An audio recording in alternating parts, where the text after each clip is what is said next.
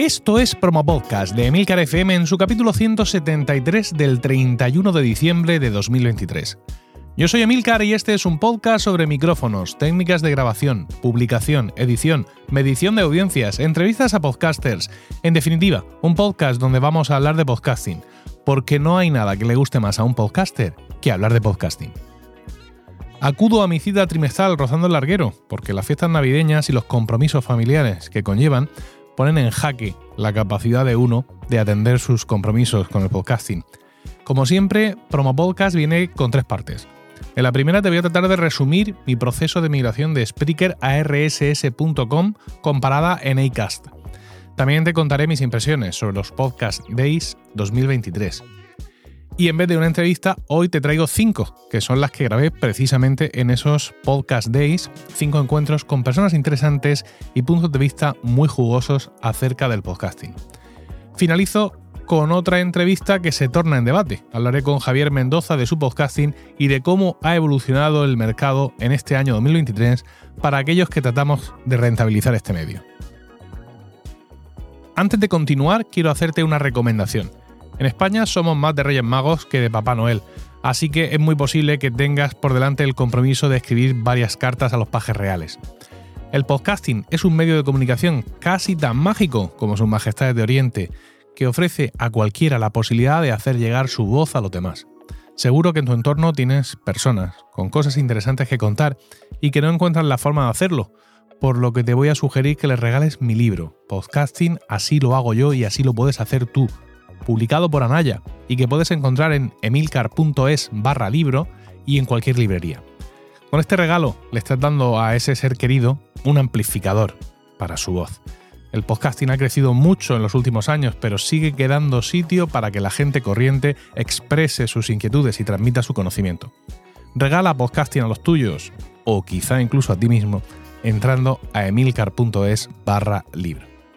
Y ahora, sin más dilación, empezamos.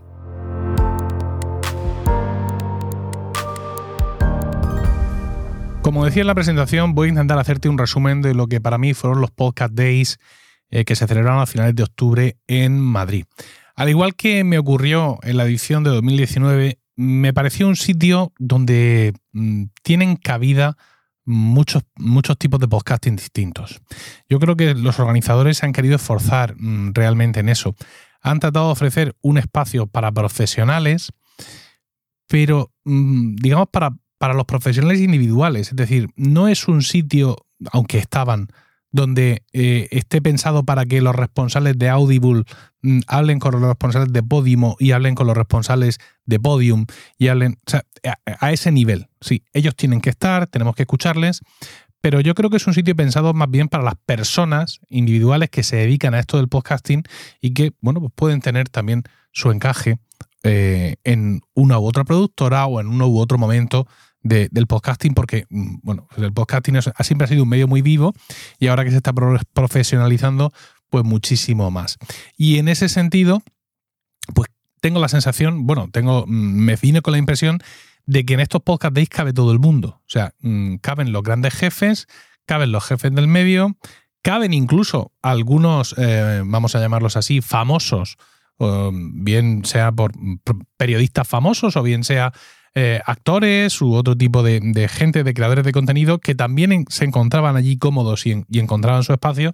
Y luego también, pues, eh, personas como yo, es decir, gente, eh, me quiero calificar de semi-profesional, donde, pues, yo también estuve allí y pude encontrarme cómodo, aprovechar oportunidades de aprender, que mm, no son abundantes para quien como yo ha escrito tanto sobre el podcasting y sé tantísimo y soy tan guapo, y sobre todo crecer crecer un poco, decía yo en, mi newsletter, crecer gracias al pensamiento colectivo. Y la verdad es que eso sí es muy interesante. Es decir, cuando tú estás allí, te dejas imbuir por una corriente, por una tendencia, por, por una visión global que se crea de pronto allí sobre nosotros del podcasting. Y esto es muy interesante, incluso también para podcasters amateur, que podrían haber estado allí, gente que eh, ahora mismo puede no estar monetizando a, ningún nivel, mm, pero que quiere tomarse eh, el, asunto más en esa dirección o quiere ver qué oportunidades tiene, bueno, pues allí también hubieran encontrado su sitio. Alguno fue, alguno fue, pero vamos, era un sitio, ya digo, donde eh, todos estos caracteres tenían su, tenían su espacio. Eh, como ya hice la newsletter, voy a repasarte aquí un poco más algunas de las ponencias y sitios en los que estuve que me resultaron interesantes.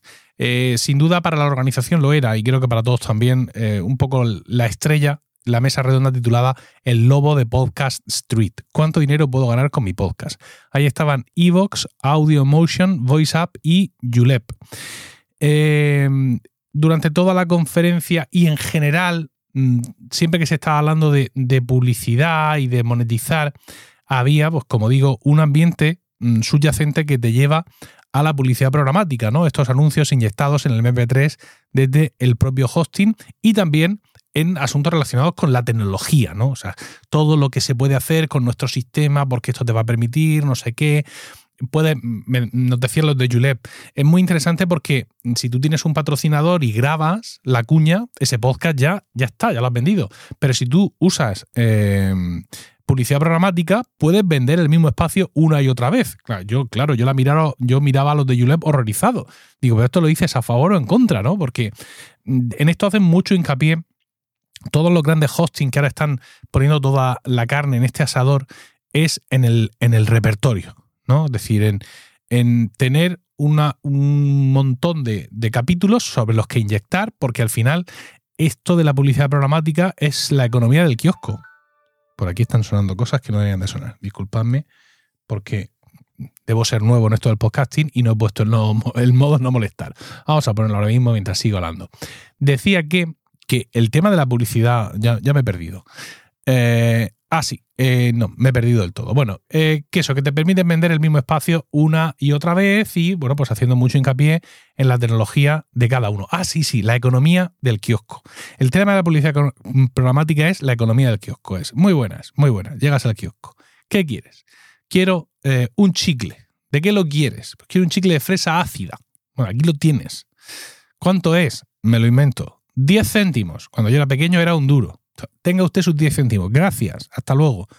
Si fuera en el día de hoy de publicar este podcast. Feliz año. Igualmente. Claro. Es terrible esto. Mm, es decir, no, no puedes aspirar a, hacer números interesantes a no ser que tengan muchísimos, muchísimos, muchísimos oyentes. Y llegado a ese caso, realmente a ti no te hace falta la publicidad programática. Ya tienes otras formas de buscarte las habichuelas, está claro. Pero bueno, eso está ahí y pese a lo que nos han querido contar mm, por parte de Julep, de la difunta Julep, todo hay que decirlo, y de algunas otras empresas donde dicen que el público español está súper abierto a la publicidad en los podcasts y que le encanta la publicidad y que está deseando escuchar más publicidad en los podcasts, la realidad es que muchos podcasters nos hemos encontrado con reticencias, vamos a olvidarnos de nuestras reticencias personales, con reticencias de la audiencia a la publicidad programática. ¿Por qué? Pues porque te sale cualquier purria. Es por mucho que tengas un panel como por ejemplo el de Spreaker, que es un panel espectacular de granular a la hora de elegir qué temas quieres y qué temas no quieres. Y puedes elegir en cada podcast el segundito y el momentito exacto en el que te van a meter la cuña. Aun con todo y con eso que decimos aquí en Murcia, eh, hay momentos en los que cuando el servidor no encuentra lo que se pide, tira lo que tiene. Yo, por ejemplo, eh, estando aquí en, Murcia, donde yo vivo, evidentemente, pues yo escucho publicidad programática en algunos podcasts que no ya que no sean de Murcia, sino que no son ni siquiera de España, y son es publicidad de anuncios de servicios locales, lo cual pues estaría bien.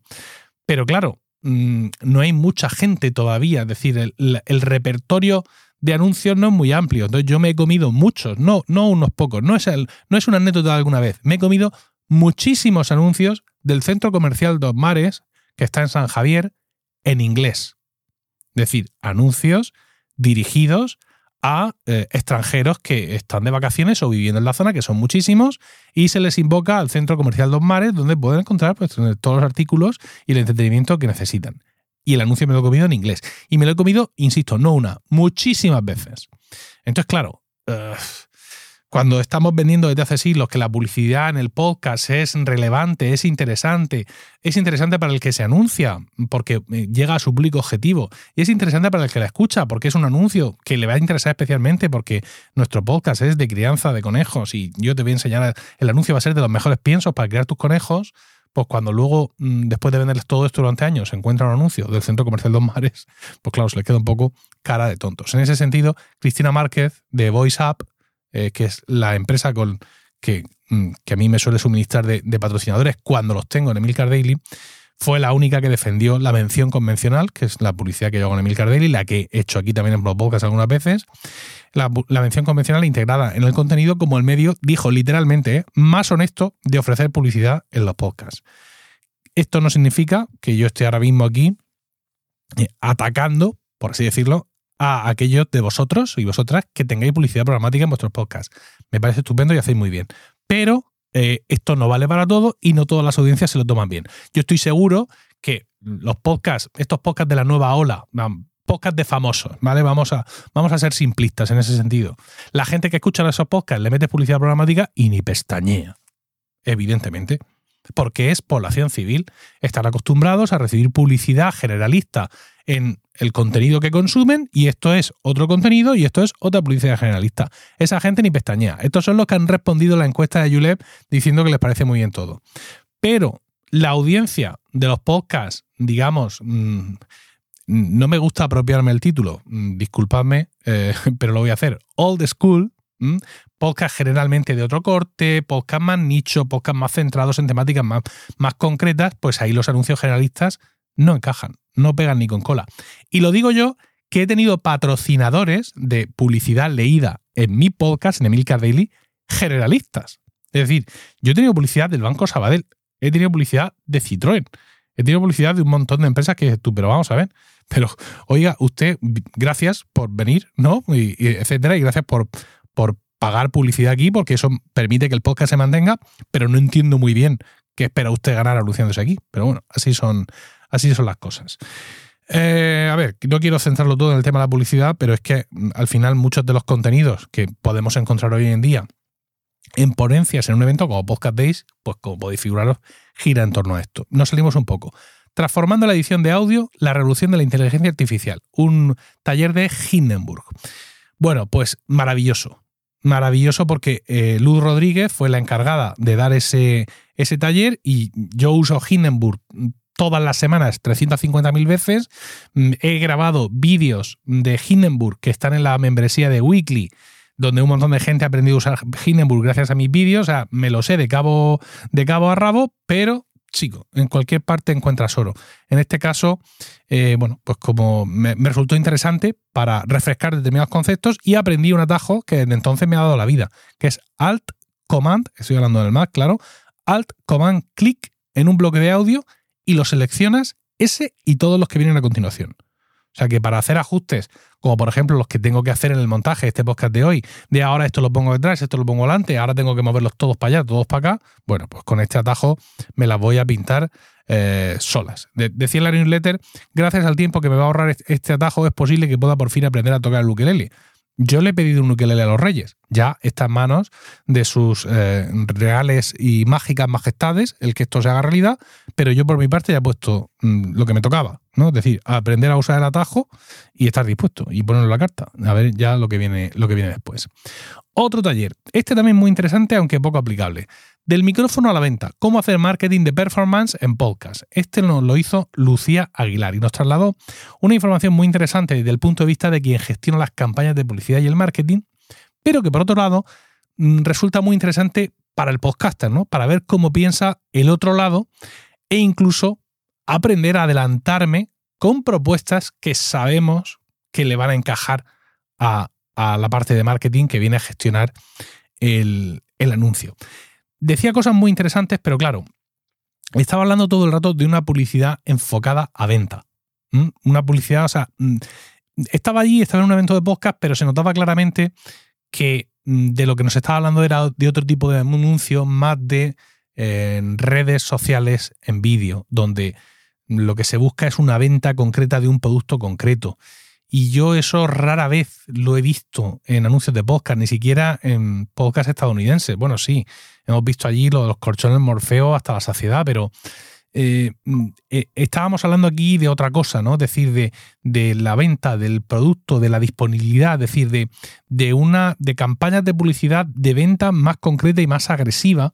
Y eso es difícil que, creo que ocurre en el podcast porque desde mi punto de vista el podcast no te lleva a esa inmediatez, ¿no? Es decir, siempre hemos dicho, y esto es así, el podcast es una cosa que yo grabo un día, la subo a internet y tú la escuchas cuando se te canta el orto, básicamente. Entonces, claro, no, el anunciante no puede tener excesiva confianza o no debe de tenerla en que eh, el podcast le va a cuadrar en una campaña ubicada temporalmente.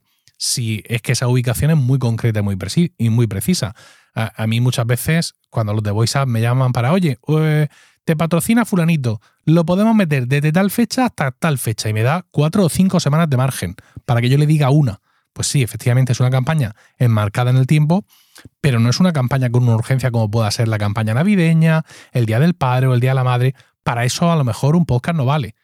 Los medios en vídeo sí. ¿Por qué? Porque los que los consumen, los consumen diariamente y con compulsión. Y ya se encarga el algoritmo de hacer el resto. Aquí imagínate que un año coge Mr. Wonderful y decide patrocinar un montón de podcasts eh, con temas del Día del Padre o del Día de la Madre y resulta que precisamente esos capítulos la gente se los ha dejado para escucharlos más adelante. Pues pavada que hemos hecho de que, bueno, que esto se puede prever. Estoy simplificando mucho. Es decir, yo, yo antes de eso, yo a Mr. Wonderful le ofrezco mis números para que vea las descargas diarias que hay de cada capítulo y él pueda asegurarse de que mi contenido se consume fresco, ¿no? Pero creo que todos me habéis conseguido entender. Aunque ya digo que esta información de Lucía Aguilar era increíblemente eh, interesante. Buscarla en Instagram si os van estos rollos, no ya para aplicarlos a vuestros podcasts, sino simplemente por pura ansia de conocimiento, porque es una mujer con las ideas muy claras y que las transmite eh, súper bien. Más cosas. Bueno, pues ya eh, en cuanto a, sesiones, poco más. Es decir, mucho mm, lo que se llama networking, que siempre ha sido un término esquivo para mí. Había un gran vestíbulo en el, en el espacio donde se hicieron estos podcast days, que es el Colegio de Arquitectos. En ese gran vestíbulo estaban los, eh, los eh, iba a decir puestos, pero tendría que haber una cosa mejor que decirlo, los, bueno, vamos a llamarlos puestos hasta que se me ocurra la palabra exacta, de eh, determinadas entidades que estaban patrocinando el, los podcast days y cada uno pues tenía allí su stand, ahí está, su stand ofreciendo sus cosas y bien, interesantes, mm, algunas no mucho, otras sí, dependiendo a, a cada uno lo que le interesara. Eh, yo aproveché también esos momentos de estar por ahí en medio pues, para hablar con la gente, ¿no? Pues para hablar con Paul, con Leo y con Corti de Mumbler, con Ignacio de Agencia Podcast, con Enoch de Podcastidae, con Fran Izuzquiza de Yes We Cast, Sune de Nación de Podcast y otros muchísimos, evidentemente, con los que también estuve allí compartiendo notas. Vi a muchos oyentes en general y suscriptores de Weekly en particular.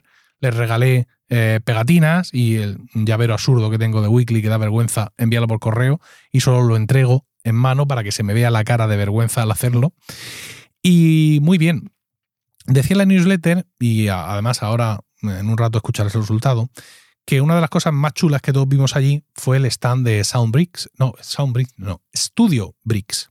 Studio Bricks estaba presentando una cabina de grabación, que era una auténtica delicia.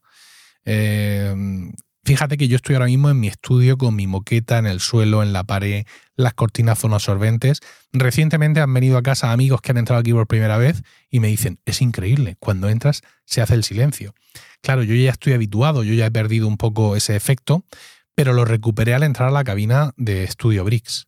O sea, una cabina espectacular, completamente acolchada. Esta tenía incluso una consola de aire acondicionado. Eh, unos atriles, un atril de metacrilato transparente para que puedas poner tus notas y sigas viéndole el careto al entrevistado, ¿vale? Era una mesa alta, como las que vemos en algunos bares, con taburetes altos y eh, dos brazos de micrófono allí eh, con micrófonos puestos. Entonces todo esto sale fuera, todo el cablerío sale fuera y tú fuera de la cabina es donde montas tu mesa, donde montas tu hardware para hacer la grabación. Yo en mi caso no lo usé porque me llevé a a los Podcast Days y me alegré porque los tengo, los amo y apenas los uso, los Rode Wireless Go 2, es decir, los micrófonos inalámbricos de Rode y hice las entrevistas ahí dentro con esos, eh, con esos micrófonos. Ya las he publicado en, en, un capítulo de podcast que pegué a, a, mi newsletter Sujétame el micro, pero ahora las vais a escuchar otra vez, unas entrevistas que hice a algunas de estas personas con las que, con las que estuve allí Mm, en los podcast days y ya te digo que, bueno, todos los que hicimos entrevistas allí, Sune también hizo un montón de entrevistas, es que meterte allí era... Se suponía que había una cola, ¿no? De que con la aplicación de los podcast days te tenías que apuntar y esperar tu turno, pero la realidad es que yo no sé si es que la gente se apuntó y luego no fue, pero yo cada vez que llegaba allí y le decía a la gente de Studio Bricks, ¿puedo entrar a grabar? La respuesta siempre era positiva. Así que, eh, fantástico, realmente una auténtica maravilla. Y ya digo, mm, sensaciones muy, muy buenas. Curiosamente, ha querido el, azar, o el azar, quién sabe, que en esta mañana, yo estoy grabando esto hoy, 31 de diciembre, y he dicho que llego, llego rozando el larguero, ¿no?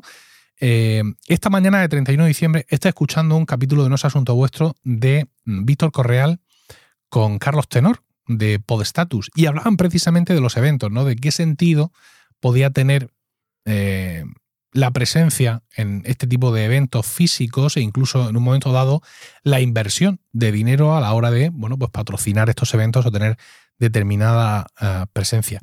Eh, yo creo que mucha, yo creo que mucha. Víctor lo que pasa es que le recomendaba a Carlos que no lo hiciera porque Víctor ya está de vuelta de todo esto. Él recordaba la experiencia con Guide Dog, su negocio principal, que es el Netflix de los documentales, y digamos, la actividad en ese sentido que desarrolló en grandes festivales de, documentales por toda Europa y los resultados para él no habían sido positivos.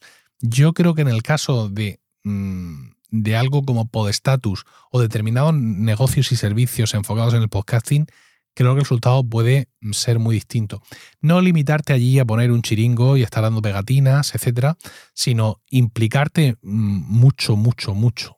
Si tienes un producto que encaje con el, con el entorno de ese, ese evento, de ese encuentro, yo creo que sí puede ser muy interesante porque, bueno, vivimos en Internet, pero creo que todos los que estamos en este tipo de, de, industria eh, acudimos a estos eventos mm, como el sediento que llega a un oasis, mm, en esa necesidad, quizá acentuada por la pandemia, de tocarnos, de abrazarnos, de descontextualizarnos, de, mm, de, ponerle cara a la voz, aunque gracias al, vídeo eso ya lo hacemos, pero las sensaciones son muy distintas y aquí yo vi allí mucha gente que he visto hace no mucho. Es decir, eh, hacía 13 meses que había visto a Paul, a Corti y a Sune y mm, bueno, mm, para mí fue maravilloso verlos de nuevo, evidentemente, y hablar con ellos. Y, y yo por ejemplo, con Paul me escribo con muchísima frecuencia, Paul de Mumbler. Estoy siempre escribiéndole, dándole la lata, oye, esto es Mumbler, esto aquí, oye, ¿qué te parece mi podcast? ¿Qué hago con mi podcast en Mumbler? ¿Qué podría hacer? ¿Qué se te ocurre que yo haga? Le di una tabarra espectacular. Bueno, pues todavía hubo un momento allí para estar eh, cara a cara, para estar cara a cara y que surgieran cosas que lo mismo en el intercambio de emails no surgen. Que lo mismo, no solo en el intercambio de emails, sino en podcasts que hemos grabado y webinars que hemos grabado, pues lo mismo nos surgen, pero estando presentes, la verdad es que las cosas a veces pueden ser distintas. Así que en ese sentido, Carlos, si me estás escuchando, mi enfoque es distinto del de Víctor. Creo que estos sitios tienen, tienen su aquel y que quizás sería interesante para Podestatus eh, evaluar su presencia en próximos eventos, no solo de Podcast Days, sino otros que puedan surgir y que entren dentro de, digamos, del, del, nicho de mercado al que tú apuntas. Y bueno, básicamente esto es todo lo que tenía que contaros acerca de mi presencia en los Podcast Days el pasado mes de octubre de este año que se acaba hoy, 2023.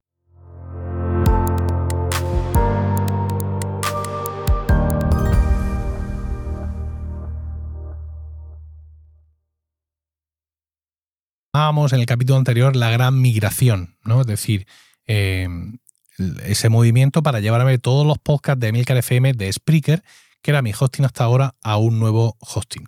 Después de evaluar y de ver varias posibilidades, me quedé con dos finalistas, rss.com y Acast. Y bueno, pues he estado haciendo experimentos con ambos y lo, he estado publicando en mi newsletter de podcasting, sujetamelmicro.com. Finalmente he acabado con todos los podcasts en rss.com. Eh, bueno, el proceso de publicación es increíblemente fácil hay algunas cosas que no me gustan, pero que van a resolver. Y lo principal es que cuando tú programas un capítulo, que es algo que yo hago siempre, no tienes acceso a los materiales de ese capítulo hasta que no está publicado. Es decir, si como en mi caso, y no es un caso habitual, desgraciadamente, pero en mi caso, yo cojo el podcast, lo grabo, lo subo, lo programo y luego hago lo propio con un post en mi blog, yo a ese post en mi blog no le puedo poner el reproductor de rss.com porque no lo tengo. Hasta que el podcast no se publica, no te dan el código del reproductor. Esto es fácil de subsanar porque el código es siempre el mismo, solo cambia el número, el ID del capítulo y eso es algo que puedes averiguar en el proceso de edición. No es ninguna, ninguna pega, pero bueno, ya te obliga ahí a hacer una cosa medio tonta. rss.com me ha dicho que están en marcha eh, para hacer una actualización en su dashboard que va a solucionar este problema. Otra cosa es que tienen una web pública que tienes sí o sí, no tienes, no, no la puedes evitar, por así decirlo. Y bueno, pues aunque a mí no me hace falta, porque como digo, tengo mi blog, emilcar.fm, pues mm, resulta interesante. Las posibilidades de personalización son nulas, pero el aspecto que te da básico, pues está bastante bien. Separa tus capítulos por temporadas y muestra, en caso de que existan, las carátulas específicas de cada capítulo. Que tengas esta web, y esto es interesante, no te obliga a que deba de ser la URL de tu podcast. Es decir, si en una aplicación de podcast hay un espacio, generalmente el título, donde si la gente hace, tap, se abre la URL, una URL que tú has definido del capítulo. Eh, existe todavía en rss.com el espacio para poner tú ahí eh, la URL de tu blog, ¿vale? Con lo cual, pues no estás obligado a usar esa web pública como mm, web, o, entre comillas, oficial de, tu podcast. Eh, rss.com está muy enfocada al podcasting 2.0, tienen un sistema de transcripción por inteligencia artificial muy eficaz, eh, añade además el archivo SRT al feed para que los reproductores de podcast compatibles puedan mostrar sus títulos durante la reproducción. También vas a ver esa transcripción en esa web. Lo que pasa es que no avanza. Esto es una cosa que mm, tendrán que mejorar, ¿no? Es decir, tú si escuchas el podcast en la web puedes ver la transcripción, pero no vas viendo ahí como si fuera un karaoke, no vas viendo que una lucecita que van dando por las palabras ni, nada de eso. Ocurre algo parecido con, los, con las secciones del podcast, ¿no? Es decir, eh, rss.com, y ahora hablaremos de esto, tú le subes un podcast que donde tú mismo has partido las secciones, te respeta las secciones, y ahora hablaremos de esto, pero cuando tú vas a ver esas secciones en, la web que te ha creado para tu podcast, no puedes navegar a través de ellas, solo están ahí desde el punto de vista visual. Bueno, otra cosita que tienen que, que tienen que mejorar. Tienen, por otro lado, otras, otras configuraciones de podcasting 2.0 muy interesantes. He estado activando alguna, jugueteando con alguna, pero es que estamos digamos, estamos aquí en una circunstancia muy extraña en la industria, y es que eh, los que teóricamente tenían más trabajo que hacer, que son los hosting, lo están haciendo, lo están haciendo y lo han hecho. Es decir, ahora mismo hay como una carrera por tener las transcripciones, tener el no sé qué, tener no sé cuánto. Son muchísimos los hosting que están eh, teniendo todo esto. Y sin embargo, nos falta la otra mitad, porque no tenemos aplicaciones que recojan todas estas nuevas características que los hostings están incorporando. ¿no? Hablamos, por ejemplo, de eh, ubicación, del campo de ubicación. Esto te lo ofrece eh, rss.com, donde tú puedes describir la ubicación de tu podcast e incluso la ubicación de los capítulos. Y en, un, en una aplicación de podcast, eh, el ejemplo que siempre pongo. imagínate un, bueno, no, este me lo voy a inventar nuevo, que me, resulta más chulo. Que tienes un podcast donde hablas sobre los campos de fútbol clásicos de España. O, campos de fútbol de España. Y te tomas la currada de eh, informarte y venga, hoy vamos a hablar del Molinón, hoy vamos a hablar del Sadar, hoy vamos a hablar de la nueva Creu Alta. Y vas haciendo podcasts mm, centrados en los, en los estadios que a ti te apetezca. Bueno, pues con esta etiqueta tú puedes geolocalizar ese capítulo en ese estadio. Y entonces supuestamente alguien va escuchando podcast con una aplicación compatible con todo este rollo y pasa mm, por el lado de Anoeta y ¡pop! le lanza la notificación de, oye, aquí hay un capítulo sobre Anoeta, ¿lo quieres escuchar? esto está súper chulo. Luego tienen los audio bytes, que también está muy bien, que es que tú marcas en tu podcast el minuto de oro.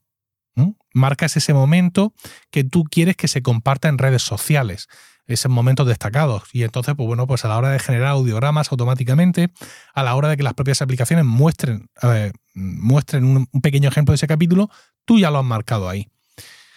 Todo esto está muy chulo, insisto, gran esfuerzo por parte de rss.com y de otros hostings en incorporar estas cosas, pero mientras esto no lo tenga Apple Podcast, no lo tenga Overcast y no lo tenga Pocketcast, no hay nada que hacer. Es decir, el trabajo que tú te tomes en todo esto puede ser perfectamente vacuo. Yo me tomo un trabajo de la leche, porque se lo prometía aquí a Carlos, de incluir transcripciones en el podcast y en la web de cada capítulo y tengo la eterna sensación de que no vale para nada. ¿Por qué? Pues porque la inmensa mayoría de la gente que escucha mi podcast no dispone de un, de un reproductor que sea compatible con esto. Ya está, no hay más vuelta de hoja. Pero bueno, es el momento que nos ha tocado vivir y a lo mejor pues en un futuro todo este trabajo que yo estoy haciendo de cara a nadie, pues resulta que sí tiene, que sí tiene su utilidad. Mm, ¿Quién sabe? ¿Quién sabe? La presentación de las estadísticas en rss.com está muy bien. Tienen un término, mm, a ver, no son, no son estadísticas con, eh, con el control de la IAP. Es decir, a mí me dan de media cifras mucho más elevadas de descargas que las que yo tenía. Pero tienen una cosa que está muy chula, que es el RAS. El RAS, que viene a sustituir al antiguo inexacto número de suscriptores por RSS que nos aportaba, por ejemplo, FeedBurner. Este RAS, que son las iniciales de Rolling Average Subscribers, cuenta la cantidad de dispositivos de escucha individuales que descargan tu podcast. Y el número de suscriptores es el promedio de las primeras 24 horas de descargas únicas de tus últimos tres capítulos. O sea, brutal, ¿no? Em, dada la forma en la que este RAS se calcula, pues es más preciso cuanto más constante eres en día y hora de publicación.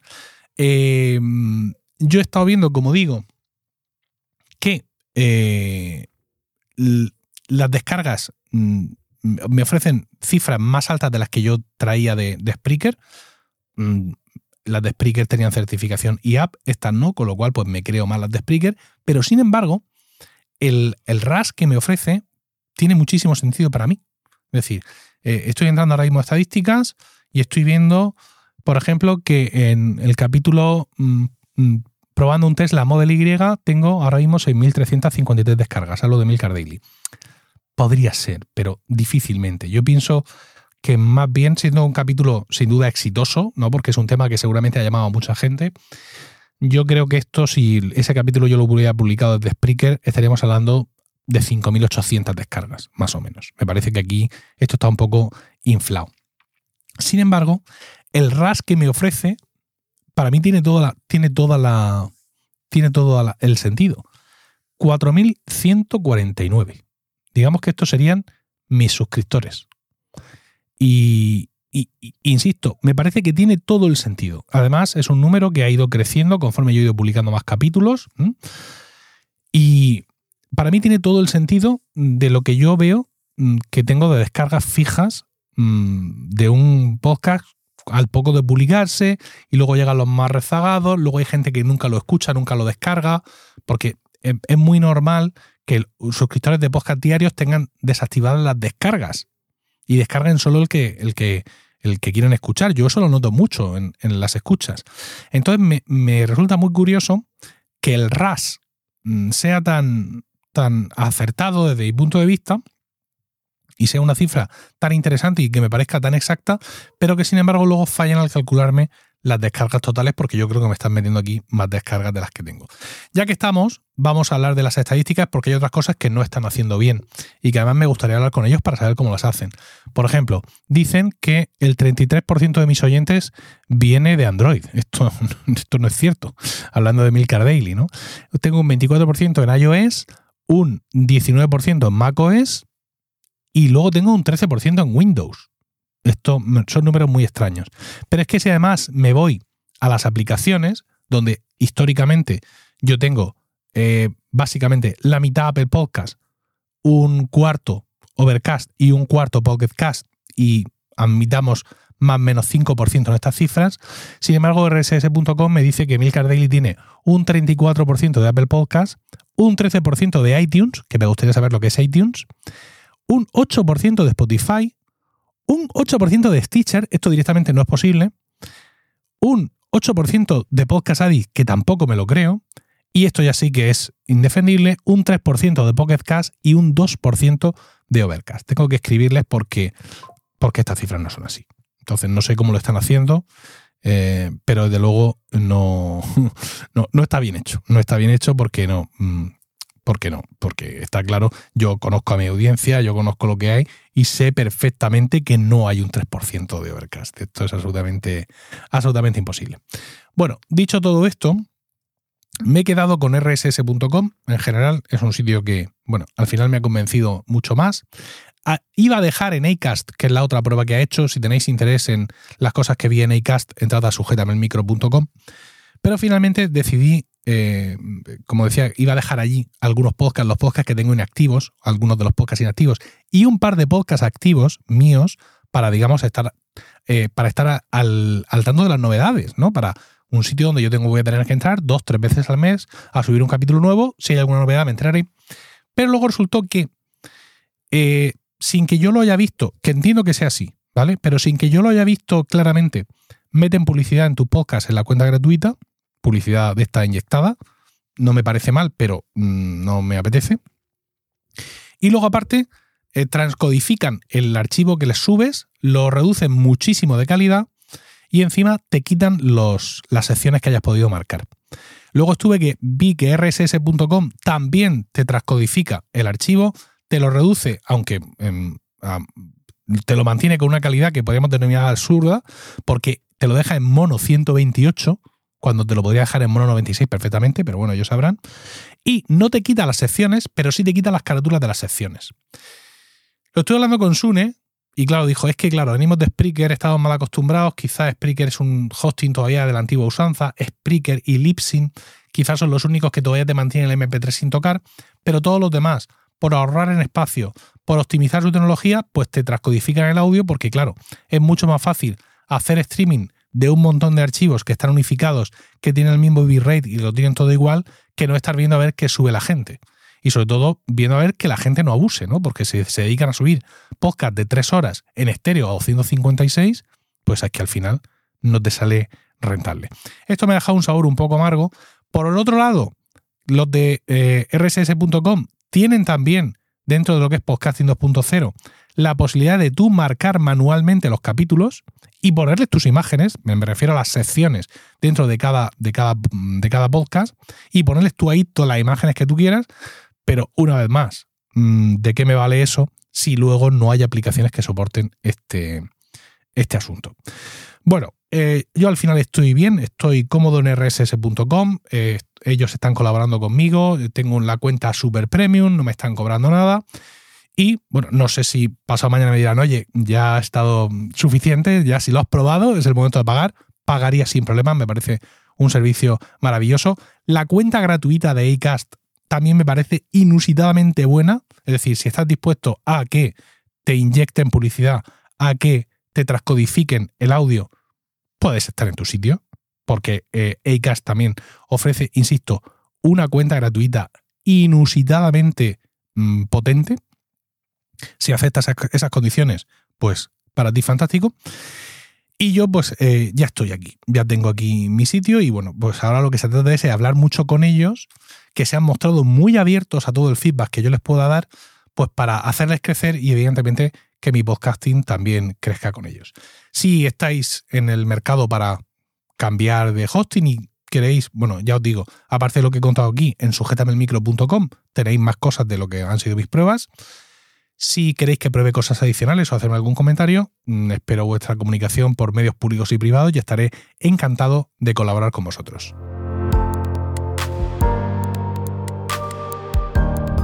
Bueno, y ahora, como ya te he anticipado antes, voy a compartir contigo las entrevistas que pude hacer con motivo de los Podcast Days 2023.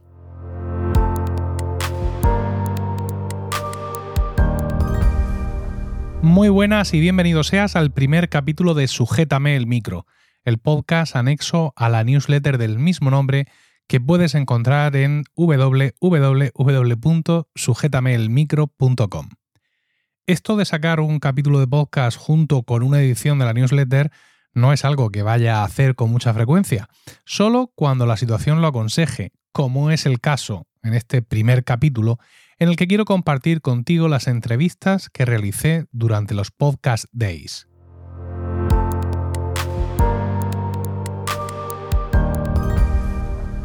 Estoy con Leo Menéndez, Content Manager de Mumbler.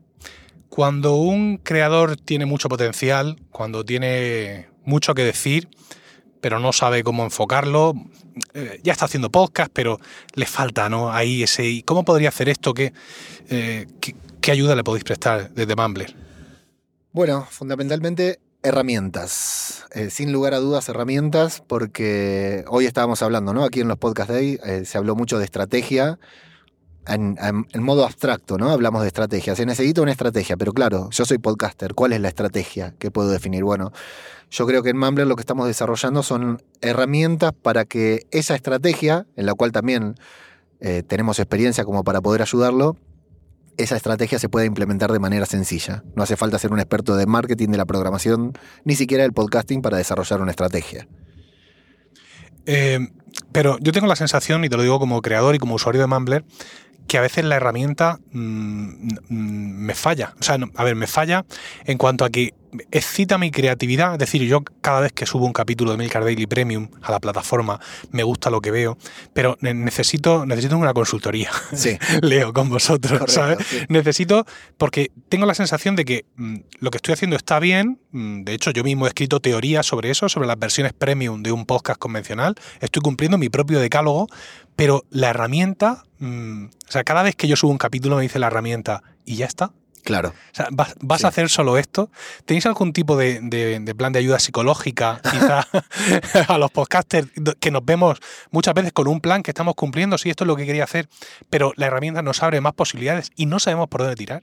Sí, e, es algo que hablamos permanentemente con Paul, con, con Corti, que somos todos creadores de contenido, pero eh, no somos expertos en marketing, ¿no? Eh, por lo general, los podcasters. Entonces nos cuesta mucho eh, hacemos un contenido que puede ser buenísimo, perdonando la palabra, de puta madre, pero lo promocionamos muy mal. O si, si es que lo, lo promocionamos, ¿no? Efectivamente. Yo, por ejemplo, algo que les estoy insistiendo mucho a Polia Corti, pero bueno, lleva a desarrollo, aunque parezca una tontería, pero que ya lo vamos a implementar, es que, por ejemplo, ¿no? Una, una cosa muy sencilla. Una vez que publicamos el podcast y Mumbler te tira papelitos de colores y te dice, bravo, tu podcast se ha publicado que nos cuente cuál es el siguiente paso. Que la propia oh. aplicación nos diga, ahora públicalo en Twitter, ahora llévalo a tus redes sociales, ahora haz lo siguiente. Que nos dé, porque el trabajo no termina, el trabajo empieza cuando terminamos de publicar el podcast, ¿no? Realmente sí. Y, pero nosotros publicamos y nos vamos ya a, darle de comer a los niños. Total. Entonces, que a golpe de un clic, no que sea automático, yo no soy muy fan de las automatizaciones de he publicado un episodio en tal plataforma. Yo eso lo tengo desactivado porque no me gusta prefiero hacerlo yo. Pero claro, es cierto que muchas veces me olvido también. Entonces, que la propia herramienta de Mumbler, una vez que publicaste tu podcast, sea premium, sea gratuito, porque vale mencionar que ahora puedes publicar un podcast eh, que no sea premium también en Mumbler, que nos diga cuáles son los siguientes pasos. Bueno, ahora toca hacer clic en este botón y publicarlo en Twitter. Y te lo llevas a Twitter y tienes un mensaje personalizado o lo escribes tú ahí en ese momento. Eh, que me parece un primer paso que va a facilitar la compartición y el descubrimiento de los podcasts. ¿Cómo, ¿Cómo, valoráis desde Mumbler la creación de contenido propio para el catálogo? ¿O es algo que estáis explorando o preferís que en ese sentido el catálogo crezca de la mano de los creadores? Bueno, yo aquí te lo puedo decir desde mi propia experiencia, ¿no? Eh, Paul y Corti están metidos en muchas cosas, además de Mumbler, ¿no? Como sabemos, bueno, Paul está 100% con Mumbler, pero pasa su tiempo en entrevistas, reuniones, eh, hablando con otros podcasters, con otros creadores. Eh, y yo les hago mucho hincapié en que tienen que continuar grabando el podcast, porque para mí es fundamental. Eh, ellos no están tan convencidos, pero yo desde aquí no tengo ningún problema en decirlo. Para mí como oyente de Mumbler, es fundamental seguir escuchando su podcast. Y sí, es decir, nosotros nos la pasamos diciéndole a los creadores de contenido o a los emprendedores que tienen que crear contenido para hacer branding. Eh, difícil sería que nosotros no lo hagamos, ¿verdad? No hiciéramos contenido propio. A mí es una pata que todavía estamos tan en, en momento de desarrollo, estamos generando mucho contenido no necesariamente dentro del catálogo de Mumbler, pero estamos generando estos webinars, muchos artículos que intentamos que sean lo más nutridos posible, eh, más allá de que estén optimizados para el SEO y todo, que, aporten valor a quien lo lee y contenido en, en, video, en todos otros formatos, pero sí, el podcast para mí es fundamental para una plataforma como Mumbler. Bueno, estamos aquí en, los Podcast Day, como ya he dicho al principio de, todo esto, y esta grabación la estamos haciendo en una cámara de grabación. Esto es espectacular. Es espectacular. Es como es el sitio donde, donde prueban en, donde prueban los micrófonos en Rode y donde prueban el iPhone seguramente. Sí, sí. No, no llega a ser una cámara, creo que es anenoica o algo así que se llama ese tipo de cámara, no es eso, pero es un sitio espectacular, ¿no? Estamos en un entorno aquí donde hay música de fondo y hay mucho ruido, pero aquí han cerrado y se nos han Sí, bloqueado. Como, eh, como en el avión cuando despega. Sí, sí, sí, parecido. Pues nada, muchas gracias por tus puntos de vista y Decir, Emilcar, que me desbloquearon una, nue- una nueva necesidad, ¿eh? Yo no sabía que necesitaba esta Esta- cabina. sí, lo que pasa, claro, es tan grande y potencialmente tan cara que por mucho que la deseemos, Sí, sí, ¿verdad? está lejos, está lejos, sí. Emilcar. No es como otro cable más XLR de Exacto. colores que está más cerca. Muchas gracias. Gracias a vos, Emilcar.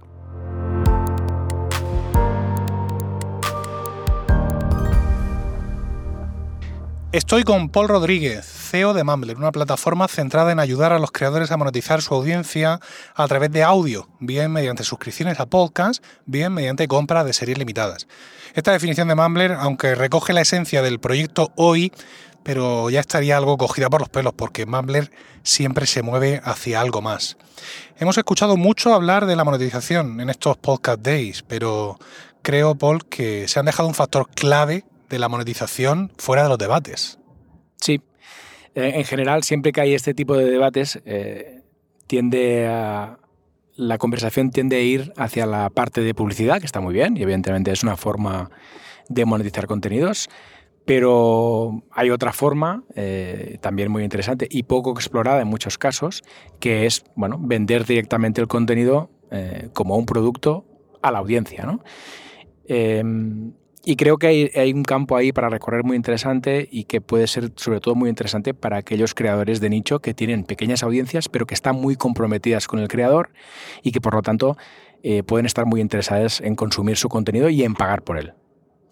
Gracias a, a, vuestro Plan Pro, que es una de las novedades de esta temporada, por así decirlo, Mumbler comienza a tener características de hosting tradicional, hmm. ¿no? Siempre con ese toque que estamos diciendo de, de ayudar al creador a conocer a su audiencia y a tener un contacto directo con cada uno de ellos, incluso, ¿no? A ese nivel, digamos, de formarte una base de datos, una audiencia que, que, que, la, que la, tienes controlada, ¿no? Que, no es, que no es una cifra alta, pero intangible en redes sociales. ¿Tú crees que esta línea de negocio del Plan Pro se sostiene por sí sola? Es decir, eh, ahora también somos un hosting, o lo veis como un paso necesario para cultivar esa audiencia a la que luego poder ofrecer productos de pago?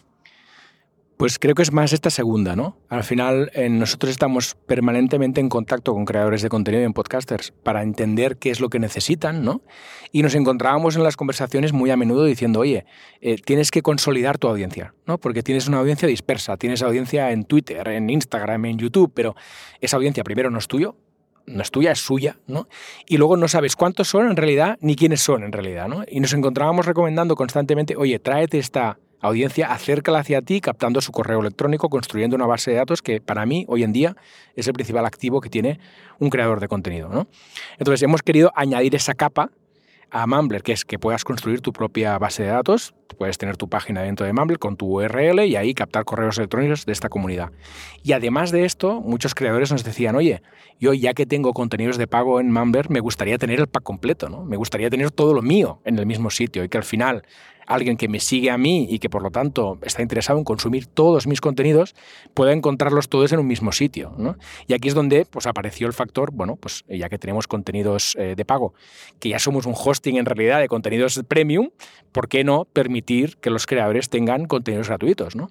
Claro, aquí entraba el factor hacer esto... Eh, escalable y hacer eso posible. Y para ser posible, pues evidentemente esto tiene unos costes y aquí es donde hemos tenido que dar el paso de añadir un plan pro, que es un plan de pago, que va sin comisiones y que realmente aquí nos convertimos puramente en una herramienta para el creador, que puede tener todo su contenido en el mismo sitio, que puede hacer crecer su audiencia y que está pagando un tanto al mes fijo, que sabe cuál es y que por lo tanto lo puede tener controlado como gasto.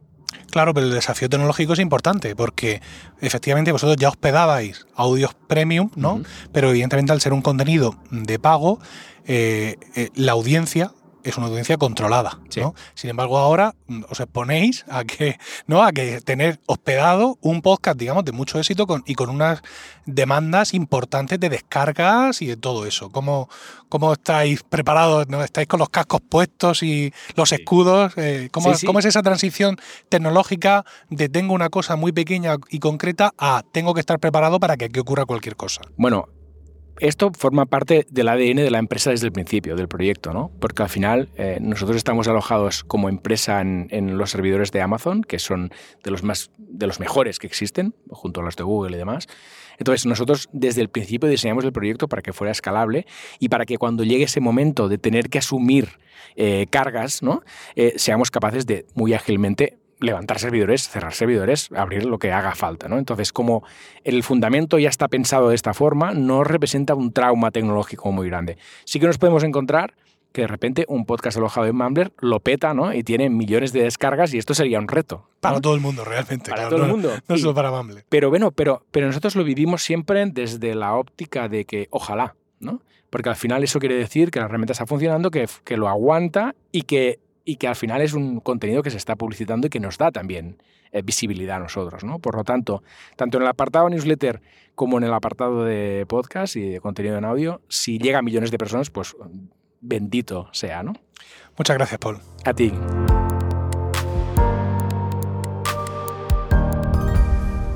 Muy buenas, estoy aquí con eh, José David del Puello, Sune, de Nación Podcast, que llevamos viéndonos juntos en eventos desde, desde que yo no tenía barba. Tiempos inmemoriales.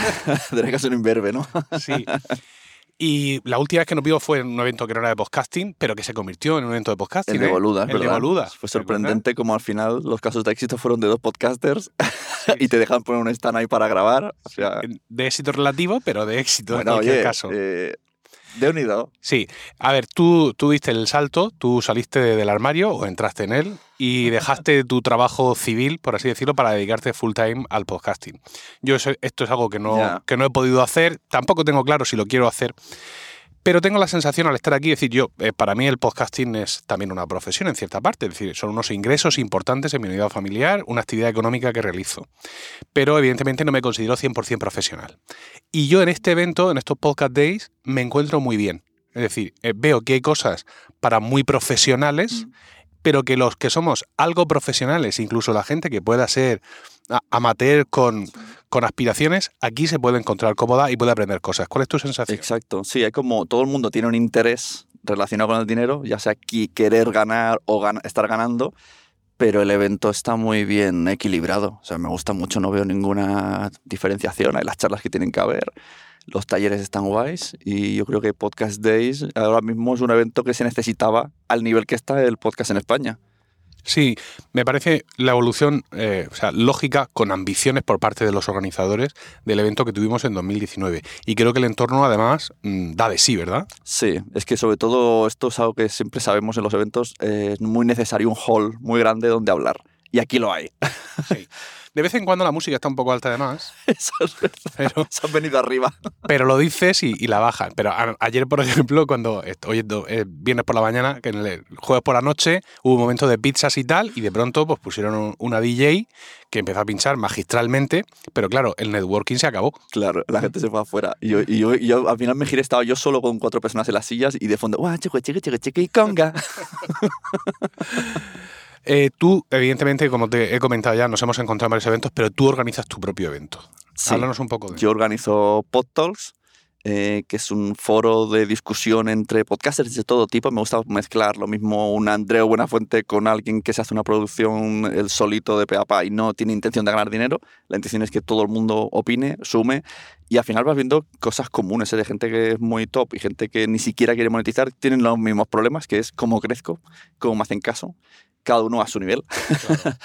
Y, y la intención es un poco seguir la estela de aquellos eventos que vivíamos hace 10 años, esa sensación de hay más gente como yo, puedo hablar con gente como yo y vengo, escucho una charleta y luego me quedo hablando. Y eso es lo que quiero hacer con PodTalks, esa es la intención. dos, eh, dos ediciones al año, o al menos eso intentas. Ahora voy a bajar, al mínimo una. Las otras que me las propongan. Muy bien. Estoy muy cansado de buscar doblemente patrocinador, doble esfuerzo, doble. De momento se queda la de Fancon, que es todos los primeros fines de semana de septiembre de toda la vida. Efectivamente. Y si hay otro, que venga, que me lo reclamen. Sí, me invitaste en, el, en 2022, estuve allí y coincidió el fin de semana del cumpleaños de mi suegra. Este año no me has invitado y he tenido que ir al cumpleaños de mi suegra. Yo lo dejo aquí abierto, a micrófono abierto. Yo encantado de que Eh, vengas todos los años. ¿eh? Yo, tú sabrás lo que haces, pero yo que sepas cuál es mi problemática ahora mismo y la forma en la que... Ahora ya sé quién no escucha tu podcast. Muchas gracias, Uni. Hasta luego, gracias.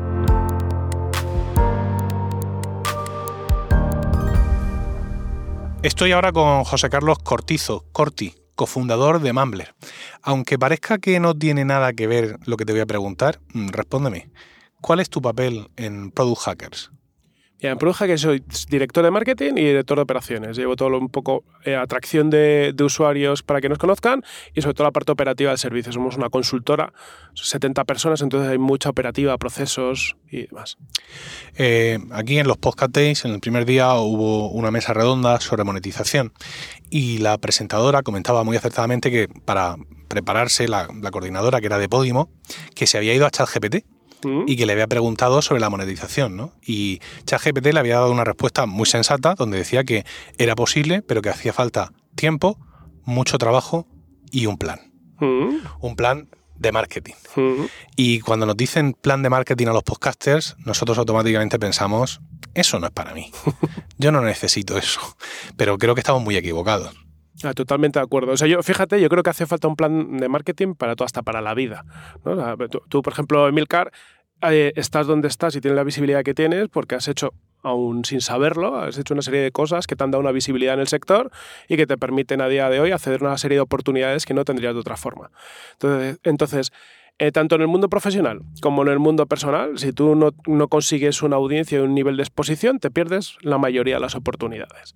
Para un podcaster, para mí es claro, es, por ejemplo, lo hablábamos antes, cuando empezamos nosotros los podcasts, bueno, tú todavía antes, ¿no? que llevas muchísimo tiempo, pero había mucho crecimiento por el mero hecho de que era un mercado que crecía mucho año a año. Es decir, había pocos podcasts y cada año, oye, pues hay un 30, 40, 50% más de oyentes. Son relativamente pocos en números, pero eran un crecimiento. Tú sin hacer nada crecías. A día de hoy hay más podcasts que, oyentes, exagerando mucho, pero es verdad que, ya no, no pasa ese crecimiento innato porque esté creciendo el medio. Ya es un mundo mucho más competitivo. Y en este mundo competitivo, si quieres destacar, tienes que, que pensar cómo conseguir ponerme delante de, de, las orejas de la gente, más allá de obligarle a tu madre, tu pareja o tus amigos que te escuchen, que eso está bien, pero luego cuál es el siguiente paso. Eh, me adelanto a cómo lo haría yo, ¿no? que no sé si, si, si, si no me cortas, pero al final, para mí cuando piensas en un contenido, sea un podcast o cualquier cosa, es no solo pensar en el contenido que quiero hacer, sino en cómo va a ser la distribución del contenido. Es decir, cómo voy a conseguir que nueva gente me escuche. Eh, cosas básicas y simples. Si hago un podcast de entrevista, traer a gente que tiene más audiencia que yo para que lo compartan. Y llega a ello, tratar temas virales o de actualidad, que es más fácil que se viralice. Parece una, una, tontería mía. Yo esta semana hemos publicado en mi podcast de Growth una entrevista a un Corporate Venture Builder, algo como muy, muy específico y tal. Pero justo hablaba en una parte de que Pepsi le ganó la batalla a Coca-Cola por la diversificación. Pues ese clip en TikTok se ha viralizado. Decenas de miles de, views versus a unas pocas cientos que solemos tener. Pues es lo que nos permite generar nueva audiencia. Oye, ¿qué temas podemos tocar dentro de mi temática? que en, TikTok, en Twitter, en los sitios donde realmente se puede viralizar el contenido, me permita llegar a nuevos oyentes. Si no, te va a escuchar siempre la misma gente. Claro, lo interesante de, de, este tema es que aplica a todo el mundo. Es decir, hay muchos podcasters amateurs que incluso hoy siguen formando la base fundamental del podcasting en España, que no están interesados en monetizar por, por el motivo que sea, porque, porque no, ¿no? Porque su, su, punto de vista es otro. Pero sí estás interesado en que te escuchen. Entonces, para eso también hoy en día necesitas, eh, necesitas un, plan, aunque suene demasiado empresarial, necesitas un plan de marketing, porque claro, no ocurre como antes. Eh, decía antes, hablaba con, con Sune y me comentaba por aquí, por los pasillos, que él antes conseguía mantenerse al tanto de prácticamente todos los podcasts que salían, ¿no? Y que ahora se encuentra con alguien, lo conoce, hola, ¿qué tal? Pues sí, yo tengo un podcast, tengo 12 años el podcast. Y claro, dices, ¿cómo es posible, no? Y es claro, la base ha cambiado mucho y el, el podcaster amateur que no quiere monetizar, pero sí quiere ser escuchado, tiene que también entender que la única defensa, a lo mejor, que tiene ante esta avalancha de podcasts y producciones profesionales es, insisto, por empresarial que suene, tener un plan de marketing. Justo. Sí, sí, una serie de pasos.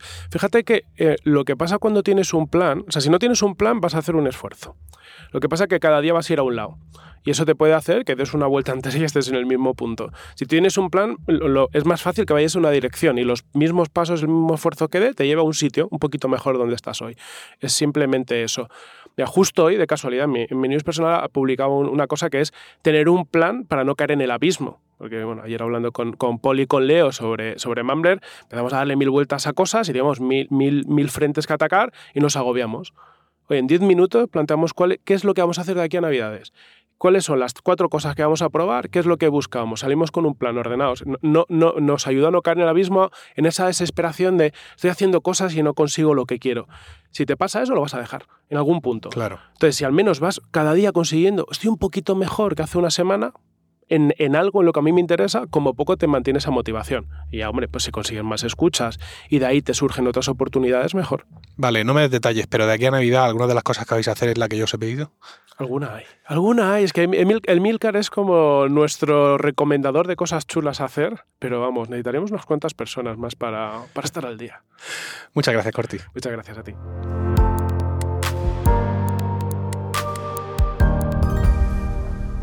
Estoy con Enoc Martínez de la red de podcast Podcastidae. Se denominan a sí mismos una familia de podcasts de ciencia, medio ambiente y naturaleza. Aunque pueda parecer que libran otras batallas, Podcastidae tiene las mismas inquietudes en el mundo del podcasting que cualquier otro podcast o red de podcast. Enoc, ¿qué, qué es lo que buscas en estos Podcast Day? Muy buenas, Emilio. Muchas gracias por traerme. ¿Qué busco? Pues busco sobre todo para que engañarnos monetización. bueno, es una necesidad que parece que tenemos bastantes podcasters y busco monetización. Eh, vuestro caso es un ejemplo de manual acerca de cómo un podcast muy nicho, con una audiencia reducida pero selecta, puede monetizar sin la ayuda de una agencia o de publicidad programática. ¿Qué, coste tiene para vosotros mmm, a nivel de trabajo, organización, recursos personales, salir a cazar, a buscar esos patrocinadores tan específicos? Es bastante, bastante elevado. Y la verdad es que nosotros, al venir del mundo de la ciencia, nosotros no somos comerciales. Uh, nos cuesta mucho buscar a los patrocinadores, aunque sí que existan, aunque sí que puedan existir. Y es complicado, es complicado salir, es complicado preguntarles, es complicado entender eh, el lenguaje que ellos hablan, aunque bueno, al final llevamos ya, no sé, son tres años y poco a poco le vas cogiendo el truco a lo que necesitan, a lo que, al lenguaje que ellos hablan, a qué métricas es las que les tienes que decir y qué datos les interesan y cuáles pasan olímpicamente de ellos o les da absolutamente igual. Claro.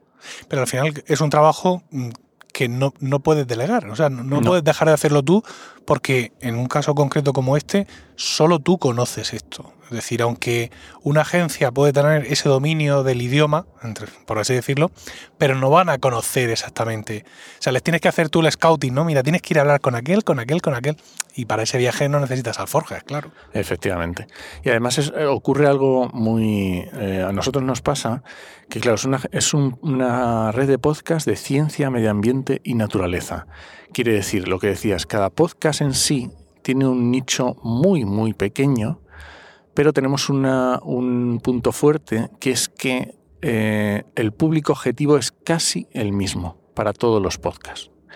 Esto nos permite hablar con las agencias y venderles, entre comillas, la audiencia global de toda la red. Esto normalmente no lo suelen entender, les suele costar mucho porque ellos siempre hablan de podcasts concretos y esto de que les digas que no, no, si es que mis oyentes escuchan este podcast, pero escuchan también este otro, de, otro podcaster que no tiene nada que ver, y esto les cuesta mucho. Pero por lo menos es una, una parte fuerte nuestra que sí que podemos conseguir, aunque es difícil trasladarles, trasladarlo. Mira, las pocas veces que yo he intentado vender toda mi red como un paquete, me he encontrado sobre todo con un problema y es que mis podcasts, en concreto en el Emilcar FM, nunca han sido muy homogéneos. O sea, el daily era diario, este otro era quincenal, este otro era mensual y al final cuando quieres plantearlo todo y quieres hacer un listado de los impactos que vas a tener, más allá de una lista, bueno, de una cifra de descargas mensuales que no me gusta nada. Del mes pasado tampoco puedes mostrarle exactamente qué es lo que va a ocurrir ni cuándo, porque hay algunas campañas en las que el marco temporal es importante. En ese sentido, ¿vosotros tenéis más o menos una publicación homogénea? Tampoco, claro. No, no ese, y ese es un problema, porque nosotros tenemos podcasts que salen mensuales, quincenales, semanales y diarios. Y cada uno con su duración. Los hay de 10 minutos, los hay de 20, los hay de 40 y los hay de una hora. Entonces, claro, es una combinación mm, infernal. Sí. Y nos ha pasado, nos ha pasado que una agencia nos ha llegado, nos ha dicho, y necesitamos dos menciones eh, en esto eh, este mes. Y yo, espérate, porque este podcast... Ya ha salido. Eh, o ya ha grabado. Sí, claro. Porque has venido tarde. Porque estos, esta, este, estos podcasters graban con antelación. Porque, yo qué sé, pues tienen invitados, tienen que agendar, por lo que sea. Entonces, No, claro, Y, y que al final las mitocondrias están ahí. No, no- no hay, no voy a decir que no hay grandes novedades en el campo, pero que, que el podcast aguanta grabado unas semanas. sí, ¿no? sí. No, no, no. O sea, No, eso es una parte buena que solemos tener porque eh, tenemos pocos podcasts de noticias, vamos a decirlo así, entonces el contenido suele ser bastante evergreen, funciona bastante bien, pase el tiempo, mm, y una investigación se puede quedar obsoleta, pero sigue siendo buena investigación. Sí. Bueno, pues ya está, sin ningún problema, ahí perfecto. Pero digamos que les cuesta mucho a los que venden la publi o las empresas entender. Claro. Oye, y ya por volver a terrenos más comunes, ¿qué valoración haces de este, de este evento? Yo estoy muy contento y todo el mundo parece estarlo, ¿no? Sí, la verdad es que está muy bien. En el anterior fue cuando eh, nació la idea de Podcastidae, o sea que, vamos, y es un, se ve que es un, está bien hecho, muy profesional. Las marcas que, que quieren algo y que quieren vender algo están aquí. Se nota que ponen dinero, no sé de dónde lo sacan, pero lo ponen. Y yo estoy encantado, muy bien. Pues muchas gracias, Enoch. Nada, hombre, gracias a ti, Emilio.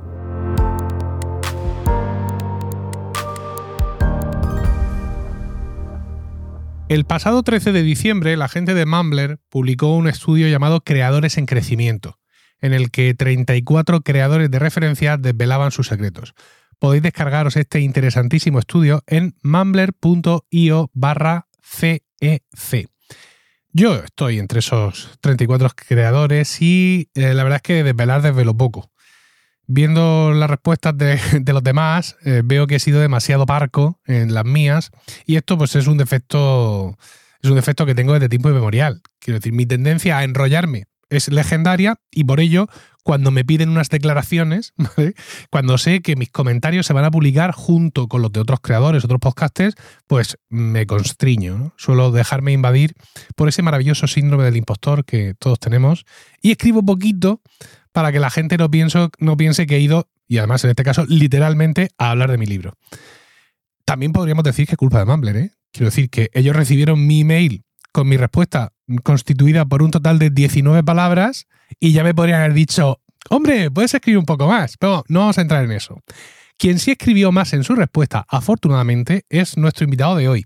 Inicialmente pensé en él para una entrevista, pero creo que el tenor de lo que ha declarado en este estudio da para que le conozcamos, conozcamos su proyecto, pero también debatamos acerca de la situación actual del podcasting. Javier Mendoza, de Padres Sevillanos, criado en Cataluña y viviendo en Madrid, es más conocido en redes sociales como Javi Mendoza NBA. Comenzó su podcast hablando de NBA en 2017 y como hemos hecho otros, pues creó un podcast corto adicional llamado Café NBA, pero con motivo de su entrada en Evox Originals en 2020 decidió mezclar los dos feeds. Ahora tiene un único podcast, cerrado en esa plataforma, donde conviven varias series de capítulos, Café NBA, Let's Go Raptors, Solo Triples, Sobremesa NBA. En un capítulo de No es Asunto Vuestro, de octubre de 2021, contaba que combinaba los ingresos del programa de Evox Originals con los de los patrocinadores. No estaba muy satisfecho en su relación con Evox, pero se lo tuvo que pensar mejor porque su contrato finalizaba en octubre de 2022 y ha renovado. Javier, muy buenas y bienvenido a Promo Podcast. Pues nada, muchísimas gracias. ¿eh? Un auténtico placer, Emilio. Eh, soy, soy fan, ¿eh? sobre todo de, de, tu daily y además, pues bueno, sigo ese No es Asunto Vuestro, por ejemplo, también donde participas y la verdad que cuando me escribiste me hizo mucha ilusión. ¿eh? Y, joder, no, no, esperaba esta presentación, ¿eh? parece que te haya dicho yo algo, pero lo ha, os juro que lo ha sacado todo Emilio por su parte. Es que aquí se trabaja, en esta casa se Sí, trabaja. sí, se- se nota, Los se jueves, nota. pero se trabaja. Pues eh, fíjate que lo que decías antes de Mumbler, yo también tuve ese tema con Paul, ¿no? Porque yo también respondí muy escueto pensando que eso iba a ser como una especie de agregado y no iba a, sacar una ficha para cada uno y demás. Y cuando me mandó la ficha enseñando mi agregado, que tendría seguramente incluso menos palabras que el tuyo, eh, le dije, espera Paul, que no sabía que iba a ser así, voy a rehacer. Y por eso al final eh, estaba más escrito, ¿no? Bueno, yo no quiero hacer más lo sangre. ¿eh? Lo, lo mismo a mí también me envió la ficha y yo dije, "Va, me parece bien. Ok. Pero bueno, esto está escrito ha quedado súper bien, ¿no? Así, ha quedado como dramático incluso, ¿no? Sí, sí. Tenía ritmo y tal, y digo, bueno, pues eh, lo dejo. Ah, pues cuéntanos, o sea, aparte de que ahora entremos eh, precisamente sobre las cosas que comentas ahí, que me parece un punto de vista muy, muy interesante. eh, cuéntanos qué pasó desde ese capítulo de No es Asunto Vuestro de octubre de 2021, donde decías, me queda un año de Evox Originals y no sé, no sé, pero sigues allí. Pues la verdad que ha sido eh, un poco el, cómo vinieron los hechos, ¿no? Porque eh, justo cuando llegó ese octubre de 2022 fue cuando empecé también a subir el patrocinio que tenía. Eh, yo pasé de, bueno, a triplicar prácticamente mis ingresos, así que realmente yo cuando llegué a esa situación era como una estabilidad máxima lo que me daba también estar en Evox Originals y yo decía, vale, si ahora mismo patrocinador funciona, Evox Originals quieras o no, no, no sé cuánto de real o cuánto es ficticio, pero te da escuchas.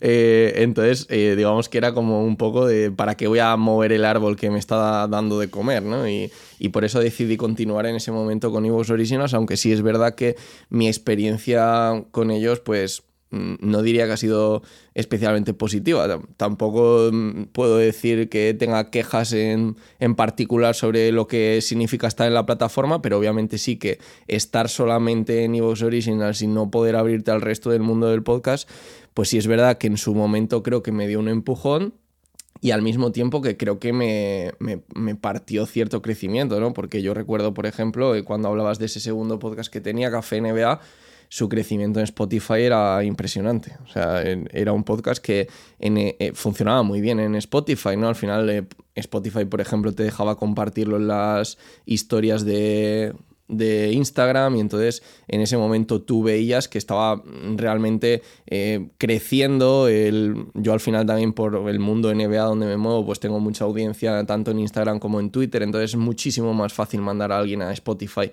que lo tiene prácticamente todo el mundo instalado en España que hacerlo a través de un iVoox, por ejemplo, y además yo creo que mm, el tema números de iVoox es algo que daría para debate, ¿no? Eh, más allá también de tema de escuchas, sino de el tema, por ejemplo, de que parece que sea la plataforma por excelencia de escucha en España, pero luego, al menos en el mundo en el que yo me muevo, la gente no quiere usar iVoox, ¿no? Y, es un poco el decir, pues no sé, será como toda esa gente que normalmente no está tan metida en el podcasting o justo da la casualidad de que es gente que no está en redes sociales, no lo sé, pero ahí hay algún tipo de cruce que... Sí, a ver, yo eh, eh, estoy aprendiendo ahora a mis 49 años de edad a intentar ser menos absoluto en mis declaraciones, aunque, claro, la cosa va al contrario, porque cuanto más viejo eres, más te crees en posesión de la verdad absoluta. Pero la realidad es que ya aprendimos hace mucho tiempo que hay muchas burbujas del podcasting, ¿no? Hay muchos, mm, muchos mundos del podcasting que incluso pueden no saber nada de, los unos de los otros. Para mí, mm, Evox, mm, más allá de cualquier otro comentario que podamos hacer, la podemos asemejar un poco a la radio que hay puesta en el taller o en la oficina por la mañana. Es decir, hay muchísima gente que llega, se sienta en la mesa y pone de fondo Evox para escuchar el programa de radio de la noche anterior. Eso, mm, las escuchas que tienen los programas de radio enlatados son descomunales y para mucha gente esa es, digamos, su forma de pasar una gran parte de la jornada laboral. Claro, esos son muchos usuarios y son muchas horas de reproducción. ¿Cuánto de eso salpica a los podcasts, mm, eh, digamos, a- auténticos, ¿no? A los que no provienen de la radio? Pues ya eso sería harían otro costal. Y luego, aparte, nosotros al final, aunque un podcast como el tuyo es un podcast destinado a la población civil, es decir, porque a cualquiera le puede gustar la NBA, pero cuando profundizas un poco más y el oyente de podcast se viene un poco arriba, al final la, aplicación de iVoox le chirría por todas partes. Y ocurre, al fin, también, pues como ocurre con otras plataformas, es decir, eh, los iVoox originals, o incluso el programa no ya original, sino de pago que estoy escuchando allí. Hay veces que estoy prisionero de alguna plataforma porque es que está allí lo que quiero escuchar. Mi hermana, mi propia hermana, mi mujer, el otro día me hablaban de que se querían apuntar a Podimo. Yo, pero ¿cómo es posible? Si esto es horrible, esta gente quiere acabar con nosotros, a la hoguera, con Podimo. Y acabé dándoles un promocode que tenía por ahí para que tuvieran 45 días gratis de Podimo. ¿Por qué? Porque hay dos o tres podcasts que yo los conozco y son muy buenos que están en Podimo.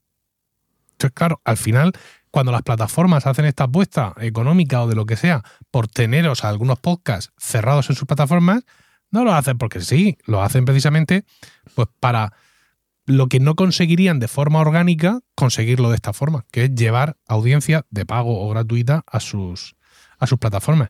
Pero sí, no deja de ser, digamos, mm, un poco terrible el, hecho de lo poco que ha avanzado. Bueno, la aplicación ha avanzado mucho, pero nunca en la dirección correcta.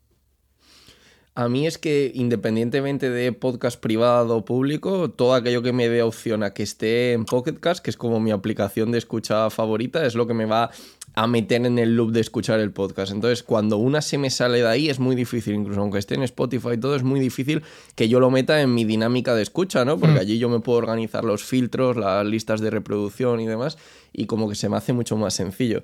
Pero justo eso de Podimo le pasó también a mi mujer, que hice exactamente lo mismo, le di un promo code de estos para que tuviera 45 días gratis, porque quería escuchar a alguno de estos influencers, eh, creo que era la mujer, la exmujer del Risto, ¿no? Cuando sacó el Mm. podcast con, con Risto y eso, y, y recuerdo que, que se lo instaló y al final ella tampoco es como muy de escuchar podcast, la verdad, y, y al final, pues bueno, le caducaron esos 45 días y yo creo que ni siquiera escucharía uno o dos, no, no creo que escuchara más.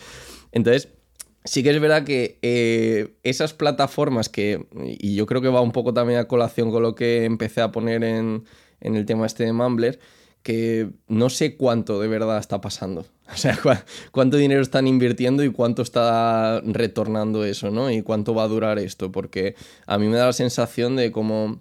Y, hemos tenido muchas quejas ¿eh? de- del mundo podcasting en, en general. eh, yo, yo he visto muchísimas quejas de decir, "Pero, oh, ahora vienen aquí a ganarse la vida los actores, los famositos, los influencers, hacer podcast. Yo llevo 10 años haciendo un podcast y no he visto ni un euro y ahora a este le pagan no sé cuántos euros por hacer el podcast.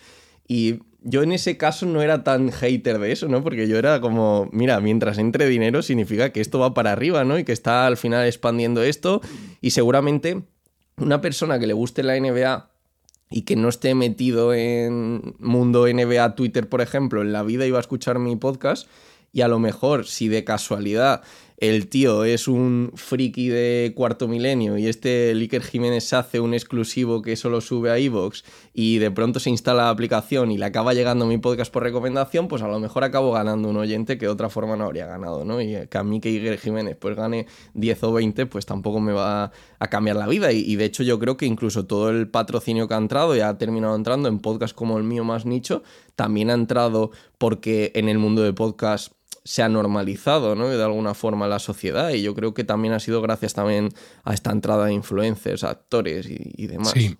Mira, en, una sección anterior a, esta entrevista nuestra, en este capítulo de de Promo Podcast, he publicado algunas entrevistas que hice durante los Podcast Days, donde hablaba con la gente por sus sensaciones, por el evento y un poco hablando en general del podcasting. Sune, en su propio podcast, Quiero ser podcaster, ha hecho lo mismo, en capítulos separados, pero él ha ido mucho más allá porque los invitados con los que él ha estado discutiendo cómo ves el podcasting eran mucho más diversos.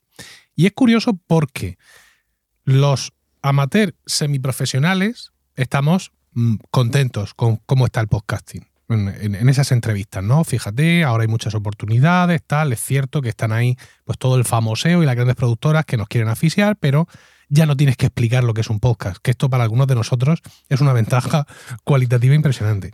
Sin embargo. Sune estuvo hablando con varios profesionales, profesionales a tope de la gente que está arriba en productoras y decían que había sido un año funesto, 2023. ¿Por qué? Porque los presupuestos de las grandes productoras se habían eh, ido al suelo. Habían bajado muchísimo los presupuestos. ¿Por qué? Y enlazo con lo que tú decías antes. Porque no ven retorno.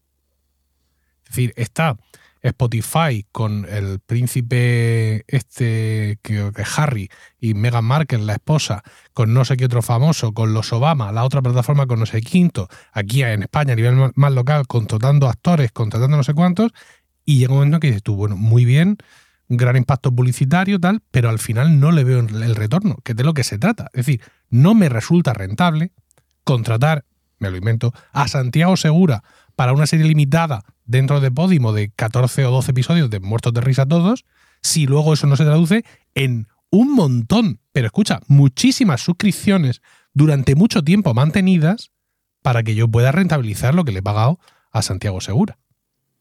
Y, creo que eso va un poco a colación con lo que, con lo que tú decías, ¿no? Todos estos actores tal. Bueno, yo creo que vamos a experimentar ahora un retroceso en todo eso porque la inversión inicial, digamos, que ha abierto las puertas, que ha hecho que todas estas cosas estén en, en la cabeza de la gente, ¿no? Que puedes ir a sitios donde hay famosos y esta actriz o este actor o este escritor que me gusta está haciendo un podcast, pero que ya no va a ser esto, digamos, que, que todo Dios literalmente del mundo del famoseo tiene un podcast, porque es que al final las suscripciones no dan de sí. Sí, y, y eso también va a hacer que arrase con ciertos modelos, ¿no? Como los de tipo Podimo, ¿no? Al final, eh, tú puedes tener un sistema de suscripción como ellos, pero si no tienes, por ejemplo, ese mundo abierto también que te ofrezca posibilidades, que te integre de alguna forma todo, que es al final lo que hace Evox, por ejemplo, ¿no? Que es, yo, yo creo que la gran ventaja de Evox, y por decir algo positivo también de ellos, que, que antes lo- los he puesto un poco a caldo, eh, yo creo que también es una cosa, aparte de la aplicación, pues a mí tampoco me gusta, y yo de hecho, estando en Evox Originals, no utilizo la aplicación de Evox salvo para escuchar algún Evox original, y ya te digo que a veces se me sale de esa dinámica por, precisamente por eso, pero eh, al final eh, es un buscador. Es, es que esa es la gran ventaja de Evox, es, es el YouTube de los podcasts, porque tú ahí puedes poner cualquier cosa y vas a encontrar el capítulo. Yo que sé, a mí me tuve una época que me interesaba, no porque la siguiera, sino simplemente me interesaba temas de conspiraciones y cosas así, ¿no? De, de estas, pues, el Área 51, cosas de ese estilo. Y qué más fácil que buscar un podcast en Evox poniendo Área 51, conspiraciones y que te salgan ahí los de Iker Jiménez, el Centinela del Misterio, no sé qué. Y, eso como que te da un- una posibilidad que en Apple Podcast tú podías buscar por el título de, de un episodio, a lo mejor. Por bueno, el episodio yo creo que ya era optimista, ¿no? No sé ahora cómo está, hace tiempo que no la uso. Pero en Pocket Cast, por ejemplo, sí han añadido ya búsqueda por episodio. Pero antes solo podías buscar por el nombre del podcast. Entonces, buscar un podcast del área 51 era literalmente imposible. Y ahora eso yo creo que es algo diferencial, ¿no? Que, que aportaba iVoox y que era realmente bueno. Entonces, mm, que estas plataformas cerradas sean su modelo de negocio, simplemente ofrecer esos podcasts que son de pago y eso, pues no sé, creo que era Sonora también, que si no me falla la memoria también estaba pasando lo chungo, habían anunciado ya cierre o algo, y, era una plataforma también que a priori a mí me debería haber flipado, porque dices, buah, es que van a hacer podcasts eh, de, series, ¿no? Podcasts sonoros, tal. Eh, es justo un tipo de podcast que a mí me encanta. Y sin embargo, lo mismo de antes. Es que si me sacas de mi aplicación, es que prefiero pagar como pago eh, por No es Asunto Vuestro, no de Wire. Prefiero pagar el podcast y llevármelo a mi podcaster que tener que bajarme una aplicación adicional y acordarme de cuando sale un episodio nuevo que quiero meterlo, que no puedo estar continuando los cinco que tengo en podcast y luego meter este. Eh, Yo, yo, por ejemplo, tengo eh, un filtro en Pocket Cast que son episodios daily, ¿no? Y ahí está el tuyo, está el, el de Loop Infinito, eh, de este estilo, ¿no? Entonces, ahí me aparecen los episodios, cuando me gusta la temática me lo descargo, lo escucho y, y si no, lo, pues lo descarto. Yo tengo ese filtro limpio y tengo muy claro lo que quiero escuchar. Eh, imagínate que hay un podcast que me encanta, diario, en otra aplicación. Es que se me sale de eso. Claro. No lo, no lo voy a acabar escuchando. Pero somos cuatro gatos, ¿eh? Javi, desengáñate. Es decir, los que somos eh, adictos al podcasting en nuestra aplicación de cabecera, no somos un porcentaje significativo. Es un Somos poco, nicho dentro del Claro. nicho, ¿eh? Es como cuando, cuando en Apple, cuando los tiempos de Apple anteriores al iPhone, ¿no? Pues en Apple, en el- con el Mac, estábamos pues media docena de colgados, frikis, encantados de la vida y de nosotros mismos. Y, nuestras opiniones y lo que opinaba la comunidad, pues tenía importancia para Apple. Luego llega el iPhone, Apple se convierte en una empresa brutal Y ahora, estos mismos colgados que estábamos allí, seguimos estando, pero ahora lo que decimos es muchísimo menos importante. ¿Por qué? Porque Apple va a sacar otro iPhone el mes de septiembre del año que viene y aunque a nosotros ese iPhone nos decepcione, a, Se las, a vender. a- sí, a las seis horas de estar a la venta ya van a estar agotados todos los stocks, independientemente de lo que han dicho los gafapastes de barba. ¿Vale? Entonces, pues con este tema, con este tema pasa lo mismo. Es que yo lo que no esté en mi aplicación, no- para mí no existe. Y hay un montón de productoras que te dicen, vale, muy bien, quédate tú con tu Me da aplicación. Dale un abrazo de mi parte a tu aplicación, porque a mí me da igual. No obstante, para determinado podcasting sigue siendo importante eso. ¿no? Es decir, tú evidentemente Sí, has, hecho, has hecho tu apuesta de estar ahí en ese jardín vallado, que ahora, mm, si puedes, nos tendrás que contar los pormenores de la renovación del contrato. Pero mm, yo sigo viéndolo de, de otra forma, ¿no? El estar disponible en todas las aplicaciones me sigue pareciendo una cosa mm, muy importante y más con la que está cayendo, ¿no? Porque vamos a ir, si te parece, a, a tus declaraciones, polémicas declaraciones en la encuesta de creadores de contenido. Hay una cosa que tenemos en común. Emilio, perdona, simple- Sí. simplemente un tema eh, sobre eso que estabas diciendo que creo que me parece interesante de- destacar, porque sí es cierto lo que tú dices, ¿no? Somos un nicho y al final eh, no, no somos como la mayoría, de y sobre todo no somos ese público nuevo que están buscando atraer al podcasting y que creo que han atraído en parte. Pero lo que quiero decir también es que si a esa persona le has obligado a descargarse tres aplicaciones o a Sí. suscribirse a tres cosas distintas, al final, pues bueno, es al final un poco lo mismo que pasa con el mundo del streaming, ¿no? Lo que pasa es que eh, también somos adictos al streaming, pero aún así hay mucha gente también que hace eso de suscribirse, de suscribirse, volver cuando saca la serie que quiere y luego pasarse X meses en otra. Creo, creo que ese movimiento, que en España no es un país tan grande como pueda ser Estados Unidos, se ha diversificado tanto, ha habido tantas opciones de suscripciones y tal, que ha acabado, pues, pues entiendo que autoconsumirme. no, no sé si está- estamos hablando antes de tiempo, pero a mí me- la sensación que yo tengo, y ya me, también decías tú antes un poco lo que opinaban los productores, es que estaba yendo hacia abajo, ¿no? El tema de, de la inversión y también Sí. lo Y- que a mí me ha pasado, ¿eh? Y luego, aparte, el tiempo, ¿no? Quiero decir, es las series que seguimos, eh, los podcasts que escuchamos. Ostras, ostras, este podcast qué interesante, nuevo, de pago, sí, sí, lo pago, lo que haga falta. Me descargo Chuchucast ahora mismo para escucharlo. Y, y luego, a- aparte del trabajo, ¿no? El alimentarnos, la higiene personal y atender a la familia. Ya llega un momento en que la cosa no te da. Es decir, mm, yo, mm, yo escucho muchos podcasts todos los días, pero la lista de capítulos pendientes crece Sí. Crece. Ayer hice una limpieza, me quedé súper contento y vi que ya solo me quedaban 200 capítulos por escuchar. Y dije, pero esto, claro, no lo voy a poder escuchar en mi vida. Va a haber algún momento en el que me voy a tener que ir rindiendo. Si a eso le añado los canales de YouTube que para mí son podcasts y que los escucho en YouTube o que me los meto también en la aplicación de podcast, que también tengo por ahí un hechizo para hacerlo. Si a eso le sumo este artículo, esta newsletter, este no sé cuántos, que mm, ya no me la leo, sino que me la paso también a Voice Dream para escucharla. O sea, es que al final mm, esto es muy complicado. Es muy complicado. Hay un exceso de, de contenido que está pasando lo mismo con el streaming, ¿no? Es decir, y además allí, a- ahí están apretando, están subiendo precios. Con lo cual, muchas veces eh, la decisión es más fácil, ¿no? O sea, hay que no sé qué escuchar, hay que no sé qué escuchar, hay que me han vuelto a subir el Netflix. Bueno, pues mm, me dejo de ver Netflix y ya pues me voy a ver HBO u otra cosa que no me hayan subido el precio. Claro, pero, pero aún así el streaming es menos oferta, porque al final sí es verdad que puede haber más series que podcast. No, no lo tengo claro, pero puede ser. pero lo que sí que es seguro es que hay menos servicios, ¿no? Que al final tu, tu forma de elegir pues es HBO, Disney, eh, Netflix, Filming Sí. y, y no hay mucho más, ¿no? Sky Showtime ahora. Pero que cuando te sales un poco de- del podcast, aparte de que tienes tus propias opciones, tus propias aplicaciones, los podcasts privados, los podcasts que quieres añadir, no sé qué, al final te encuentras lo que tú dices. Yo, más que tener lista de capítulos por escuchar, lo que tengo es un montón de podcasts en pendientes de quiero ponérmelos y tengo ahí a lo mejor 50 suscripciones en Pocket Cast, pero de las que escucho cuatro, cinco, seis podcasts eh, de forma asidua. Porque es que el resto, lo que tú dices, no te da.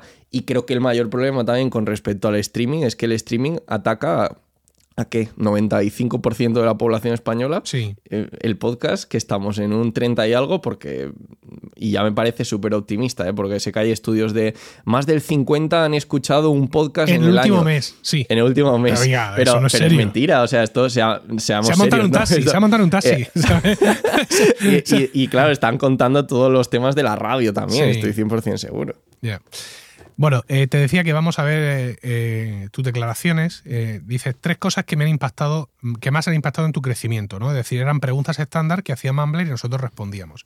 Y en la primera, mm, coincides conmigo, dices ser pionero. Publiqué mi primer podcast de NBA en octubre de 2013. No creo que haya muchos podcasters NBA con mi experiencia.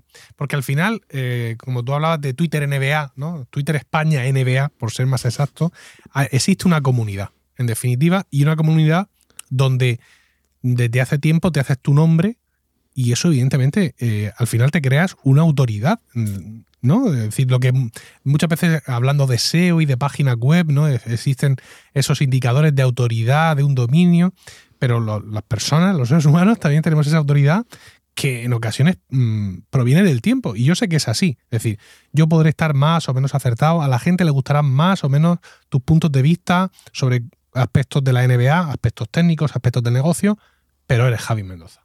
Y eso Hmm. no te lo quita nadie. Claro, al final tengo ahí 23.000 seguidores, 22.000 en Instagram, eh, pues tengo una comunidad en Telegram con 400, 500 personas, el podcast al final pues tiene más de 10.000 suscriptores. Todo eso yo creo que va sumando y va sumando con la constancia, ¿no? Y, y al final, eh, lo que tú dices, eh, puedo caer mejor o peor y seguro que hay gente a la que le caigo mal, pues porque me llaman hater de no sé quién y, que hablo siempre bien de no sé cuántos, pero al final soy Javi Mendoza y es verdad que, bueno, pues cuando hago un cierto hilo pues tiene muchos retweets y la gente le interesa lo que cuento y si eh, saben que si cuento una noticia estoy seguro de que lo que estoy contando tiene cierto sentido y no estoy intentando eh, simplemente hacer un clickbait y que ahí la gente eh, disfrute de un, de un vídeo, o sea, intento tener un perfil que es verdad que con la evolución del tiempo, pues a lo mejor he ido llevando algo más maduro, como todos, pues yo empecé con esto con 15 años, eh, estamos hablando de, bueno, de hecho 14 creo, eh, claro, con 14 años yo estaba ahí diciendo eh, tonterías, ¿no? Entonces ya, pues ahora que tengo 30, pues intento moderar más mi, mi discurso, ser más cauto con las cosas que digo, eh, no publicar un vídeo tonto diciendo dos tonterías y eso también yo creo que la gente lo valora. Y, y de hecho eso se nota incluso. eh. Ahora mismo mi perfil de seguidores en Twitter me ha acompañado. O sea, yo, yo sé que hay muchas cuentas que han crecido más que yo, sobre todo en Instagram, TikTok y cosas así, pero lo han hecho en base a público muy joven. Y yo no he pasado por eso, quiero decir, yo no eh, subo el típico vídeo de lo que no pensarías que ibas a ver nunca en la NBA. no, va conmigo, ¿sabes? Yo te subo un vídeo donde te digo, joder, pues Kevin Durant parece que ya eh, no está igual que tal porque es que abusa mucho del triple. Entonces ese comentario ha llevado a que mi audiencia, que anteriormente, pues bueno, al final va un poco con mi edad, ¿no? Cuando tenía 20 años mi audiencia estaba entre 18 y 25 y ahora veo ahí en las métricas de seguidores que están más entre 25 y 35 e incluso gente de 40, ¿no? Y, y creo que eso va también un poco con el, con el perfil de la gente que he construido, incluso con el podcast, ¿no? Yo, al haberme mantenido en podcast y no pasarme a YouTube, creo que también de alguna forma me he separado más de- del perfil más joven, más joven, que sí que creo que claramente tira al formato vídeo. Tienes una comunidad muy grande, pero nunca la has puesto a prueba de verdad. Quiero decir, tú nunca has tenido un contenido de pago, entiendo. ¿No? Porque eh, estás No. en Evox Originals, pero eso no es un contenido de pago. Esto es simplemente hacer el esfuerzo de que si te quiero escuchar, me tengo que descargar una aplicación en, en concreto. Eh, con los números que tienes y, y dado el, el- el porcentaje de conversión que sabemos que existe, ¿no te animarías a crear eh, ese producto de pago, ese podcast premium? Vamos a, digamos, a obviar a Evox, ¿no? A no pensar que lo haces dentro de Evox, lo haces fuera, o lo haces en Mumbler, o dónde lo haces. ¿Nunca te ha dado por ahí, por pensar, oye, vamos a ver si podemos probar esto? Sí, de hecho esto es algo que en esa entrevista que comentabas de No es Asunto Vuestro estaba debatiendo con Víctor porque eh, estábamos agosto 2022, yo creo que no, llevaría demasiado tiempo Café NBA, o sea, si no creo que ni llevara ni siquiera un año. Y estaba más o menos en, uno- en unos 2.000 oyentes súper fijos cada día en episodios de lunes a viernes, incluso por fechas de lunes a domingo, era un episodio diario y yo lo que notaba sobre todo con ese era el impacto inmediato, ¿no? Porque ahora yo subo un podcast de debate a iVoox y acaba con 5.000 escuchas, pero lo hace de forma gradual y a lo mejor hay gente que te escucha a los 10 días. Y, y de verdad es muy progresivo. El primer día a lo mejor tengo 700 escuchas. Y sin embargo, ese podcast era 2000 cada día y era súper fijo. Y al final era un podcast de actualidad. Entonces yo pensaba que aportaba realmente algo más que mi opinión, porque al final estaba haciendo. Y, creo que eso también era un formato bueno precisamente para monetizarlo. Mm, está también el lado de, oye, voy a llamar la atención por mi opinión y, voy a hacer que a la gente le guste lo que pienso, lo que opino y que con eso se quieran suscribir, ¿no? Pero en ese caso era pura noticia, o sea, era un informativo de NBA, corto al pie, 5 o 10 minutos, te cuento todo lo que necesitas saber hoy en menos de lo que te dura un café, ¿no? Que era el lema. Y yo ahí veía un gancho. Y de hecho, eh, fue lo que hablé con Víctor en su día, e incluso compré podcastnba.com, que todavía lo tengo, que es un pedazo de enlace. Yo creo que, que Está muy bien. puede que algún día esté bien, ese Sí, enlace sí, para sí, venderlo incluso. Y, y ese enlace es donde tengo alojado ahora como, digamos, un, un reproductor de iVoox por si alguien lo quiere escuchar en formato web y eso. Pero en su día, cuando Víctor, pues de hecho salí de grabar ese episodio, compré el enlace de- después de la calentada con Víctor y empecé ahí a publicar también las noticias en modo texto para intentar eh, ir dándole posición y colocamiento y tal y seguir ganando oyentes. Yo estaba eh, a puntito de dar el salto al podcast premium y era ¿Y qué pasó? también lo que hablamos. Cuéntanos. Y, pa- y pasó el patrocinador, ¿no? Que Ah. eh, estaba eh, con 500 euros al mes en cuatro episodios y me ofrecieron integrar Café NBA, o sea, no fue parte de Ivos, la integración fue Ajá. parte del patrocinador que me ofreció pasar de los cinco episodios a... eh, eran, cua- eran cuatro, perdón, eh, eran 12, lo, eh, 16, 16 al mes, o sea, multiplicar por cuatro a la semana. Tres por semana, joder, ¿cómo estoy con las matemáticas? Eran tres por semana, entonces 12 menciones al mes. Entonces Sí. pasar de 4 a, eh, a 12, pues en, en realidad eh, implicaba meter café NBA sí o sí, porque si no me estaba metiendo ya en un jardín de generar un contenido brutal en hablando Claro. de NBA en Evox, también en café NBA.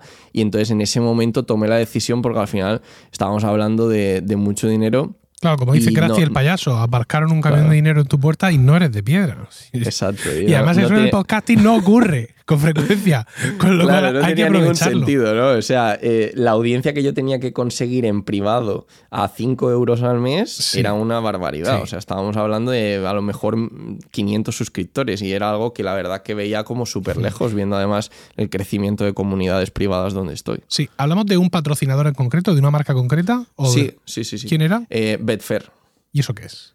la casa de apuestas. Ah, Ah, me, ha tra- me ha traído polémica también este claro. tema. No, y, que eran, Entonces- y eran otros tiempos también al respecto de eso, claro.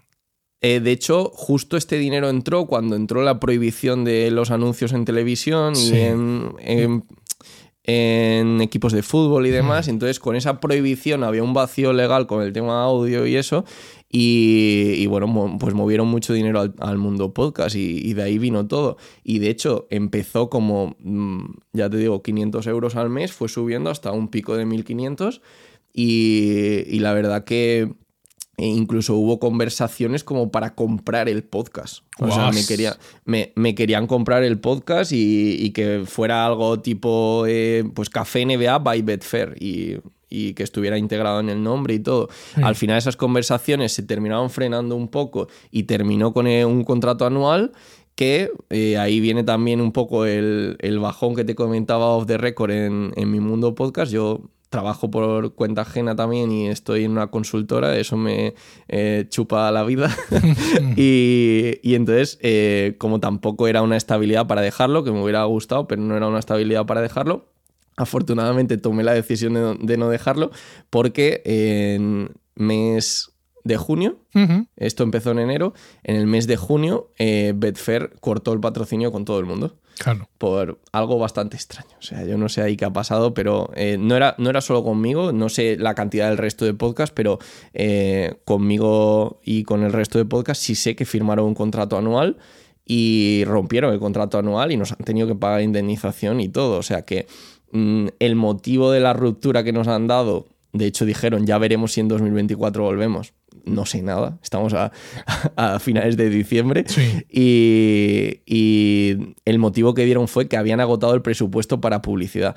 Y oye, sinceramente, eh, yo creo que esto ya no, no- no hay que ser muy listo, ¿no? Para saber que esto es mentira, porque si tú has firmado contratos anuales con 10 podcasts, Claro, sabes perfectamente cuál es tu, presupuesto que tienes. tu presupuesto Sí. anual, ¿no? Entonces la única opción que hay ahí, pues que vayan mal o que no estén obteniendo tampoco un retorno o, o no sé. Pero eso, eh, unido, como decía, a mi trabajo que me estaba saturando, pues me ha llevado a romper un poco mi dinámica de podcast, a replantearme todo. Estoy grabando muy poco ahora porque es que llega a un nivel de saturación muy bestia. Estaba grabando 12 episodios cada mes, que son 3 por semana, más mi trabajo que no Sí. me daba la vida y mentalmente estaba bastante... Pobrecito, agotado. qué pena me das. 12 capítulos al mes, en serio. Ah, esto.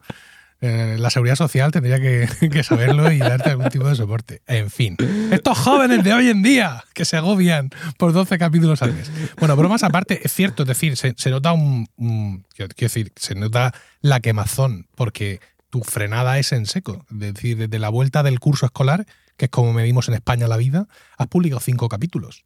Y eso se sale mucho de, de lo, de lo habitual, ¿no? Es decir, ahí sí se nota sí. todo lo que estás diciendo. O sea, no es que vengas aquí al postureo de, oh, he sufrido mucho. No, no. No, se, not- no, o sea, fue, se nota que fue has echado el agotamiento mental de, Sí. de... A mí me llegó como casi pa- panes caídos del cielo, ¿no? No sé cómo... Sí, creo que esta expresión me la acabo de inventar, pero... Es una eh, mezcla de catalán con madrileño con sevillano, claramente. con algún otro idioma Pero- que sepas. que es que, claro, eh, imagínate mi situación, ¿no? Porque es que yo me llegué a plantear rechazar yo el contrato, o sea, estaba Sí. súper saturado. Al final en consultoría no es que tenga un horario razonable, quiero decir Mm. que mi- mis jornadas de lunes a viernes pueden ser de 9 a 9, entonces llegar a casa a cenar y ponerme a grabar un podcast... eh, tengo una mujer también.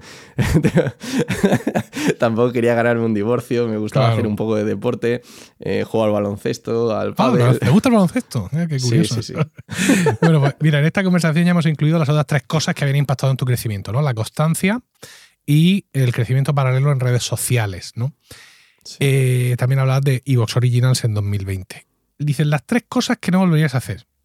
Y aquí, eh, en una reflexión que es reciente, y de muchas veces me he planteado el impacto positivo a largo plazo de entrar en Evox Originals y cerrarme en exclusiva a los oyentes de Evox. Estoy seguro que esto me ha traído audiencia nueva en Evox, pero también soy consciente de que muchos oyentes de podcast no utilizan esta plataforma y esto no me favorecería. Como te he dicho antes, esta es la misma reflexión que le hiciste a Víctor en octubre de 2021. En ese momento quedaba un año para finalizar el contrato con Evox Originals, octubre de 2022, y estamos en diciembre de 2023 y ha renovado. Evidentemente, entiendo Fue, que por, fue el tema patrocinio. por otro par de años. Entiendo. Eh, no, no, no. Es, esto es. De hecho, si tú te fijas, eh, la lista de Evox Originals está un poco desactualizada. O sea, hay podcasts ahí que créeme que yo subiendo 5 desde septiembre debo ser de los que más publican. o sea, eh, hay podcasts que llevan dos o tres años sin subir nada y no, y no los quitan de Evox Originals, que creo que es algo que hacen mal. Eh, Porque, porque existe un mínimo re- de publicación en el es renovación anual, Ah, salvo que se indique lo contrario, contrario. por parte de alguno de los dos lados. Vale, vale. Entonces, Evox no ha contactado conmigo en octubre de este año, yo tampoco, por desidia igualmente, Claro. Y ya está. Eh, quiero decir, no, no es que ahora mismo me esté dando ingresos ni nada. eh. Los niveles para que te dé ingresos son ridículos y es una métrica inventada por ellos de suscriptores activos que es imposible de comprobar. Sí. Ya lo discutió varias veces con, con José Ignacio y no, no hay nada que hacer. Ellos te dicen que está verificadísimo por sus ingenieros y pues vale, ¿sabes? Pero Hmm. a, a mí, pues, ¿qué quieres que te diga? Que tenga 500, eh, tengo 10.000 suscriptores, subo un podcast y lo escuchan 5.000 Mm. y Vox me dice que lo han escuchado 500 de mis suscriptores solamente. Entonces, pues, oye, o... Bueno, en fin, no voy, a- no voy a decir más, pero eh, no, no me da ninguna buena vibra, ¿no? Que me estés diciendo eso y que me digas que está bien, porque entonces algo es que está mal también. Sí, es que mira, antes has comentado al principio de, de la, de, de nuestra entrevista que Café NBA funcionaba muy bien en Spotify. Y es que imagino que, te- que tenía que ser un cañón. Es decir, no es que Spotify me dé muchas buenas vibras a mí, ¿no? Pero la realidad es que mm, esto de que te ofrecen de ven aquí, mm, únete a nosotros y juntos gobernaremos la galaxia, ¿no? Como el emperador Palpatine, eh, al final los tienen muchos más resultados con Spotify que si viene cualquier otro a decírtelo. Porque como tú has dicho, aquí en España, que al fin de cuentas es tu mercado principal, es una aplicación que capaz que está instalada en el 100% de los, de los teléfonos móviles que existen, ¿no? Entonces tienes una capacidad de llegar a la gente, una capacidad de tal. Es- estoy segurísimo que a Spotify el contenido diario sobre la NBA le tiene que gustar un montón y el algoritmo lo tiene que poner en todas partes. Y claro, ahí hay una perspectiva de crecimiento muy importante, pero ¿de crecimiento hacia dónde? que sería la otra parte. Venga, imagínate, me lo saco, lo quito de aquí, porque como ya dijiste en el capítulo con Víctor, eh, Café NBA no estaba, no estaba incluido en el contrato con Evox Originals, con lo cual tú especulabas con la posibilidad de que pudieras sacarlo fuera porque no está mencionado en ningún papel. Venga, vamos a hacerlo, vamos a ponernos de nuevo el chándal y a estar grabando Café NBA cada día. Lo pongo en todas las aplicaciones de podcast del mundo, pero promocionando especialmente Spotify, que esto es un consejo que yo he dado a algunos clientes y, a, algunos colegas, y me he puesto en 2.500, 3.000 eh, descargas diarias. ¿Y ahora qué? ¿Y ahora qué? Porque el mundo del patrocinio Mm, o sea, tú vivías en una burbuja con esta gente de las apuestas, pero la calle no está mucho mejor. O sea, yo he tenido tres, cuatro patrocinadores en este comienzo de curso, de septiembre hasta ahora, y mm, para mí han sido brotes verdes, porque en la primera mitad del año ha sido un erial. Entonces, claro, al final, cuando es un esfuerzo grande para ti, muy bien, que te gusta el podcasting, la NBA muchísimo, vale. Y estas cosas las hacemos también porque nos gusta, pero también llega un punto en que quieres buscar algo de retorno cuando te has hecho todo el currazo de, este podcast diario, de la Spotify, de la movida, dices tú, venga, ¿y ahora? Así que, claro, entiendo que dices tú, ¿no? Si me esfuerzo, me voy a forzar dentro del jardín vallado de Evox, con el cual tengo muchos reparos, tengo muchas discusiones y tengo cosas que no me parecen bien, pero que me ha dado rentabilidad económica. A fin de cuentas. Mayor o menor, pero algo me ha dado.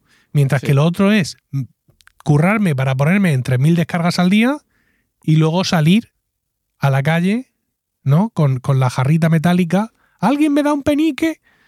Y eso seguramente acaba en nada, ¿no? Claro, o sea, acaba en cero euros de ingreso y al final, eh, bueno, es una, es una cosa que ya te digo, como vengo mm, mentalmente tan cansado de, lo que ha sido este año, ha sido por lo que ahora mismo ni siquiera me planteaba el empezar a hacer cafés en, en Spotify y eso pero además es que es algo que yo ya en su momento, cuando estaba así de cansado y me planteaba incluso dejarlo, eh, sin pensar que me iban a dejar ellos a mí, eh, fue como...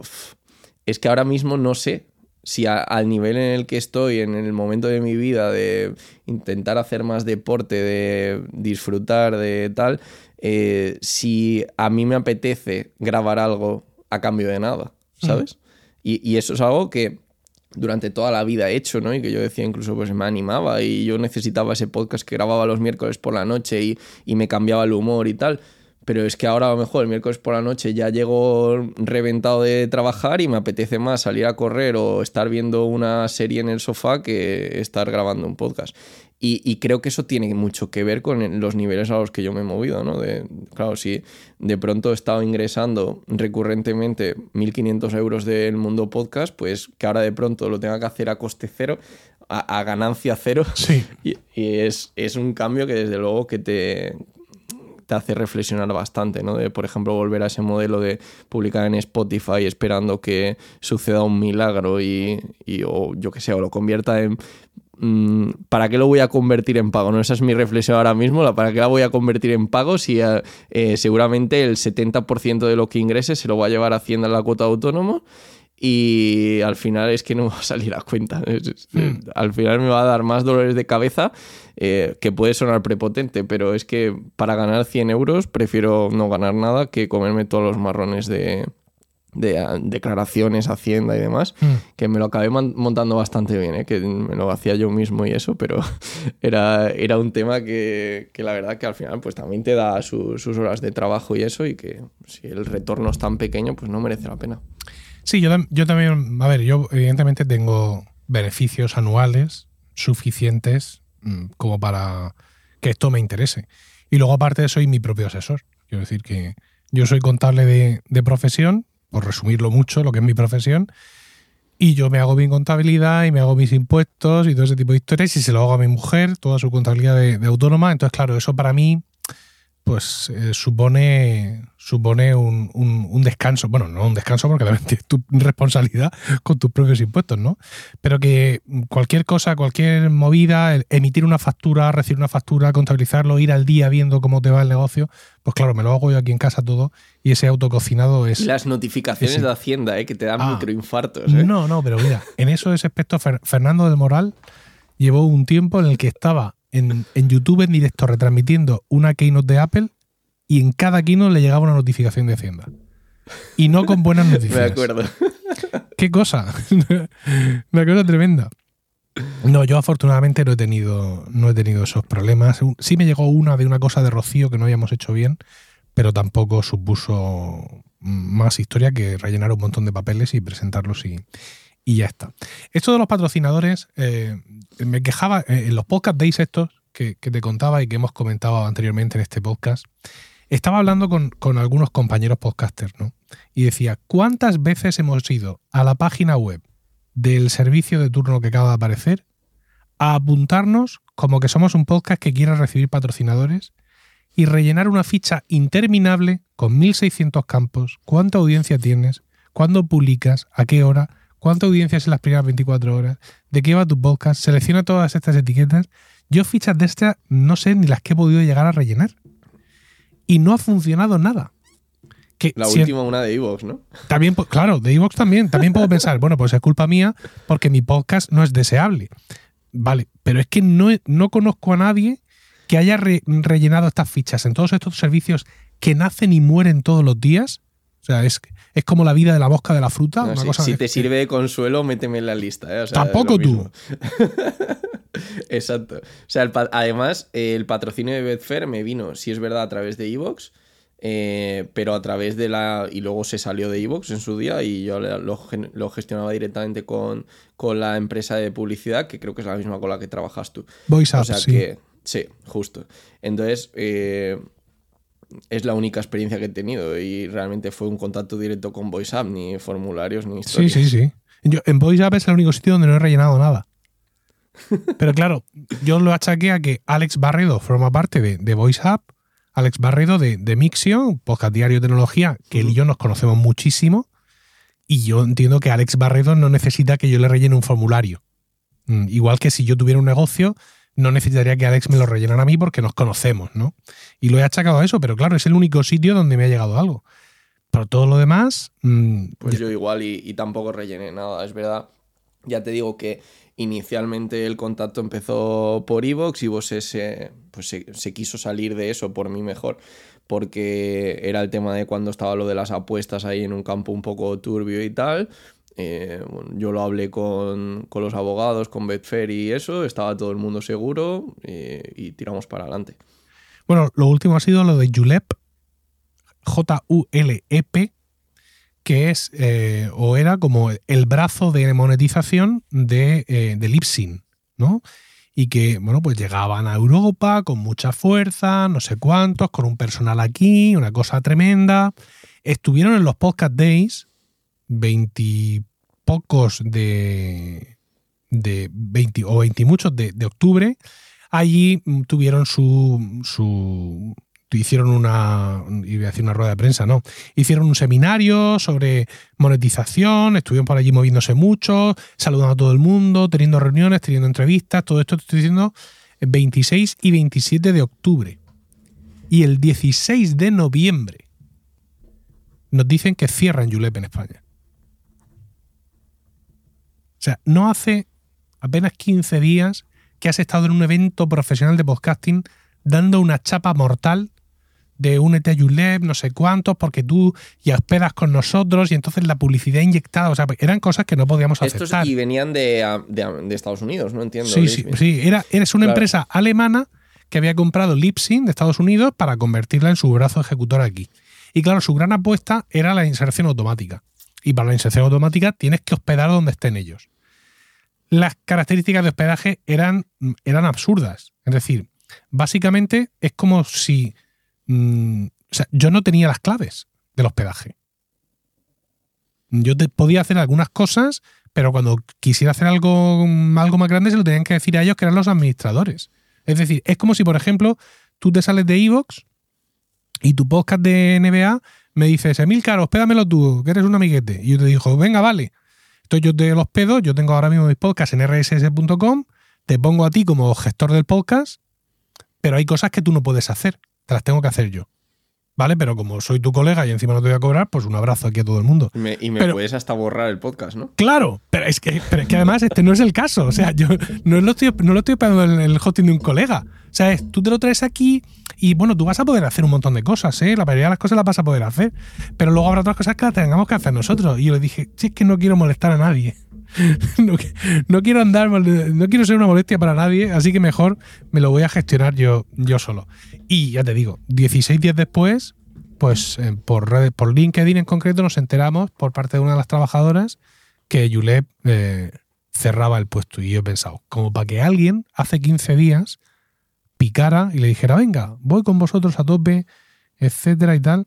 Porque además, mm, en, estas, en estos podcast days, como ya he comentado en el capítulo este de hoy, eh, una de las cosas fundamentales que, todo el mundo intentaba meternos por todas partes era el tema de la publicidad em, programática, ¿no? Esa publicidad que se te mete directamente eh, antes y después, donde tú puedes elegir a lo mejor qué temas no quieres que te salgan, no sé qué, no sé cuántas, pero que al final de cuentas es una publicidad estándar que no aprovecha el nicho del podcasting y que la gente es cierto que está acostumbrada, pero según qué gente, porque me decía, por ejemplo, la, la chica de Julep, es que tenemos una encuesta maravillosa que hemos hecho entre por lo menos 20 personas y sale que el público español está acostumbradísimo a los anuncios y que le da todo igual. Y dije, no, perdona, perdona, pero no.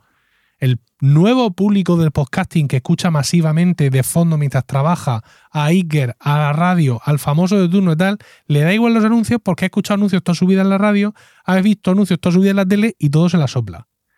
Mi oyente, con más espalones que un gallo, no le metas tú un anuncio inyectado de no sé qué centro comercial de su pueblo porque se te va a revelar. Porque es que hay audiencias y audiencias. Tú dirás, por ejemplo, que el tema de las apuestas, pues sí, es un tema medio turbio, que te ha podido traer mm, respuestas encontradas por parte de tu audiencia, pero está en tu nicho. Quieras que no. Apuestas deportivas que se anuncian en un podcast deportivo. Sí, Sin entrar- Se acaba de legalizar en la NBA, que estaba prohibido hasta el año pasado. O sea, es algo que eh, quiera o no se lo van a comer. De hecho, ahora se lo están comiendo en todas las retransmisiones de NBA, que te hacen más chiquitito el partido durante unos segundos y te ponen la apuesta del momento y cosas así, ¿eh? que, que es impensable lo que está pasando en la NBA para eh, lo que en su día ha sido. Quiero decir, sin entrar en consideraciones morales, que yo podría entrar a, a machete en otro momento, pero la nidificación está clara. Es decir, esta gente no iba a venir a Emil Cardelli a patrocinarse. Mm. Y claro, eso es algo que solo encuentras con el patrocinio. ¿Qué es lo que necesitas? Un intérprete. Alguien como VoiceUp que le diga, tú, oiga, usted venga aquí que yo sé lo que viene bien, lo que, lo que usted necesita. Y que nos una a las dos partes. Lo que pasa es que, claro, a VoiceUp le pasará, pues como le pasa a todo el mundo, le faltan los anunciantes. Es decir, yo, a través de VoiceUp, conmigo se ha anunciado el Banco de Sabadell, Citroën, Cruz Roja. O sea, un montón de, de gente, estupendo, encantados, bienvenidos, pero que no aprovechan la nidificación de un podcast de tecnología, de un podcast diario. Claro, ¿Y cuál el- es el retorno para esa gente? Ninguno. Porque ese es un tema también del podcast que es muy difícil. ¿no? Claro, Porque el- el ya retorno- no es ni siquiera una URL. No, es no, que. ¿qué haces para eso? Mira, yo, eh- yo contaba que puedes hacer apuestas combinadas en Betfair en, la- en partidos de NBA y te ponía un ejemplo de un partido de NBA sin que fuera vinculante de ese día ni nada. Porque yo tampoco quería aquí eh, darme las de gurú de las apuestas. Sí. Y entonces yo lo único que hacía ahí es eh, un gancho de una información. ¿Cómo sabe Betfair, ni para bien ni para mal, cómo le ha ido la publicidad en mi podcast? Pues mira, Betfair, en, tu caso tenía que haber creado un promocode que fuera Javi Mendoza, mediante el cual tienes unos no sé qué, mm, bueno, no sé cómo funcionan las apuestas, gratis o a mitad de precio de las primeras 15 veces lo que sea. Pero por regla general, por ejemplo, cuando Banco Sabadell se anuncia en mi podcast o Citroën, no busca un retorno, no busca saber cuántos coches nos ha vendido este, este insolvente. Están haciendo una campaña en general Marca. y tienen que hacer no sé cuántos mil impactos. Entonces tienen no sé cuántos impactos en prensa, no sé cuántos impactos en radio y dicen estos de VoiceUp que no se quede el podcast. ¿Cuántos te suman? Nos suman 20.000. Pues perfecto porque redondeamos el paquete y a correr. Y ya está. Sí, sí, sí, totalmente. Y, pero claro, es que al final eh, esto es un tema que yo creo que también es preocupante, ¿no? Y, y que es como no, no, tenemos forma de demostrar ni para bien ni para mal si esa publicidad está funcionando. Hmm. Y no es como una página web que estás seguro que el impacto ha sido al menos verlo, no estás seguro ni siquiera de si se han saltado esa parte de, del audio y no la han escuchado la Sí. publicidad. O sea, es, es muy loco, ¿no? Me- meter un anuncio de un minuto en un podcast que dura una hora y media, al final eh, es probable ni siquiera que lo hayan escuchado, que sí, que no, que ni siquiera hayan prestado atención cuando ha sonado.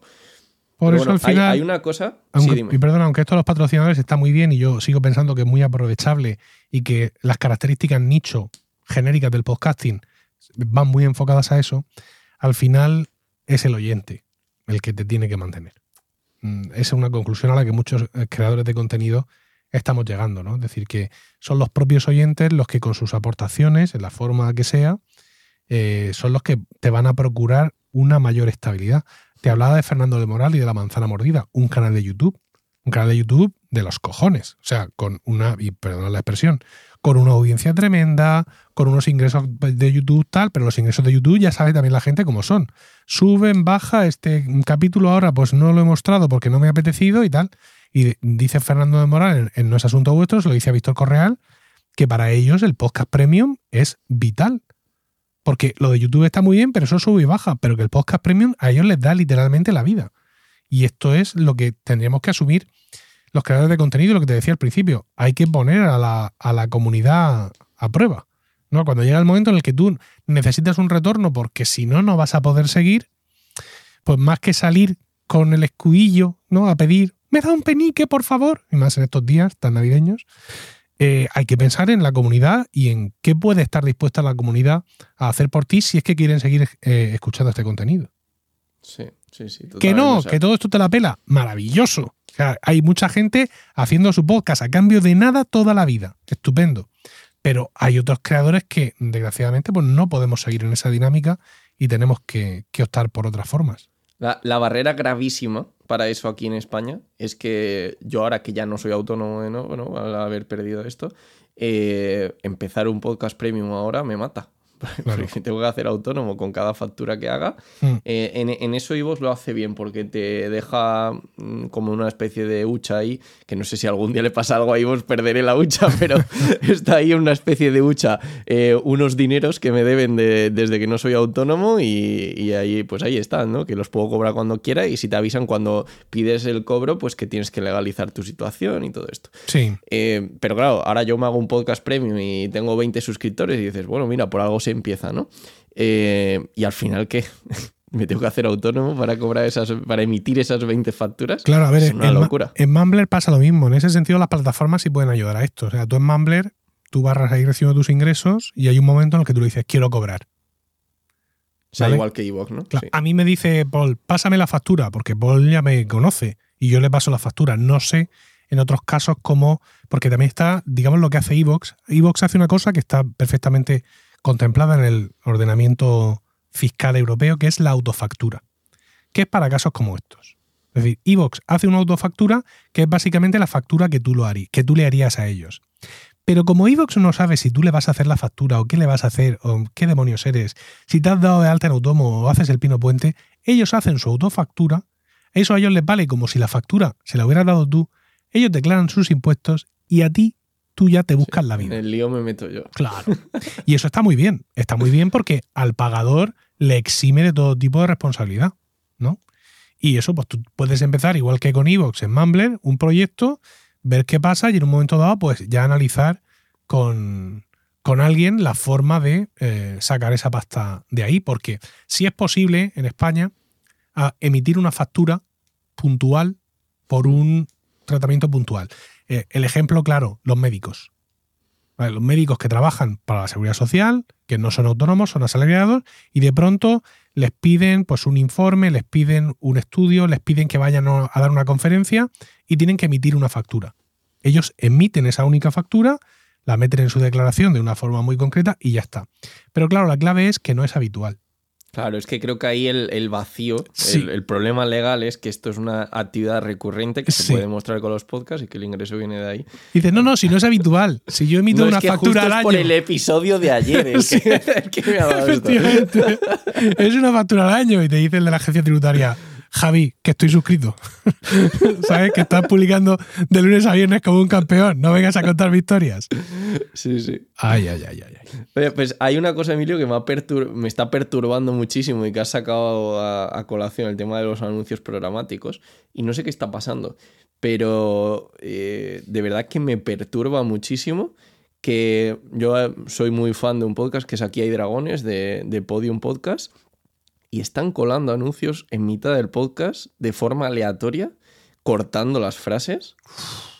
Y está en Pocket Cast, o sea que ahí no hay sospecha de que sea la aplicación de podcast ni nada, porque ahí no meten la publicidad de ellos. No, o eso sea, es de que la viene del feed, Sí, de sí. la plataforma de donde está de Podium.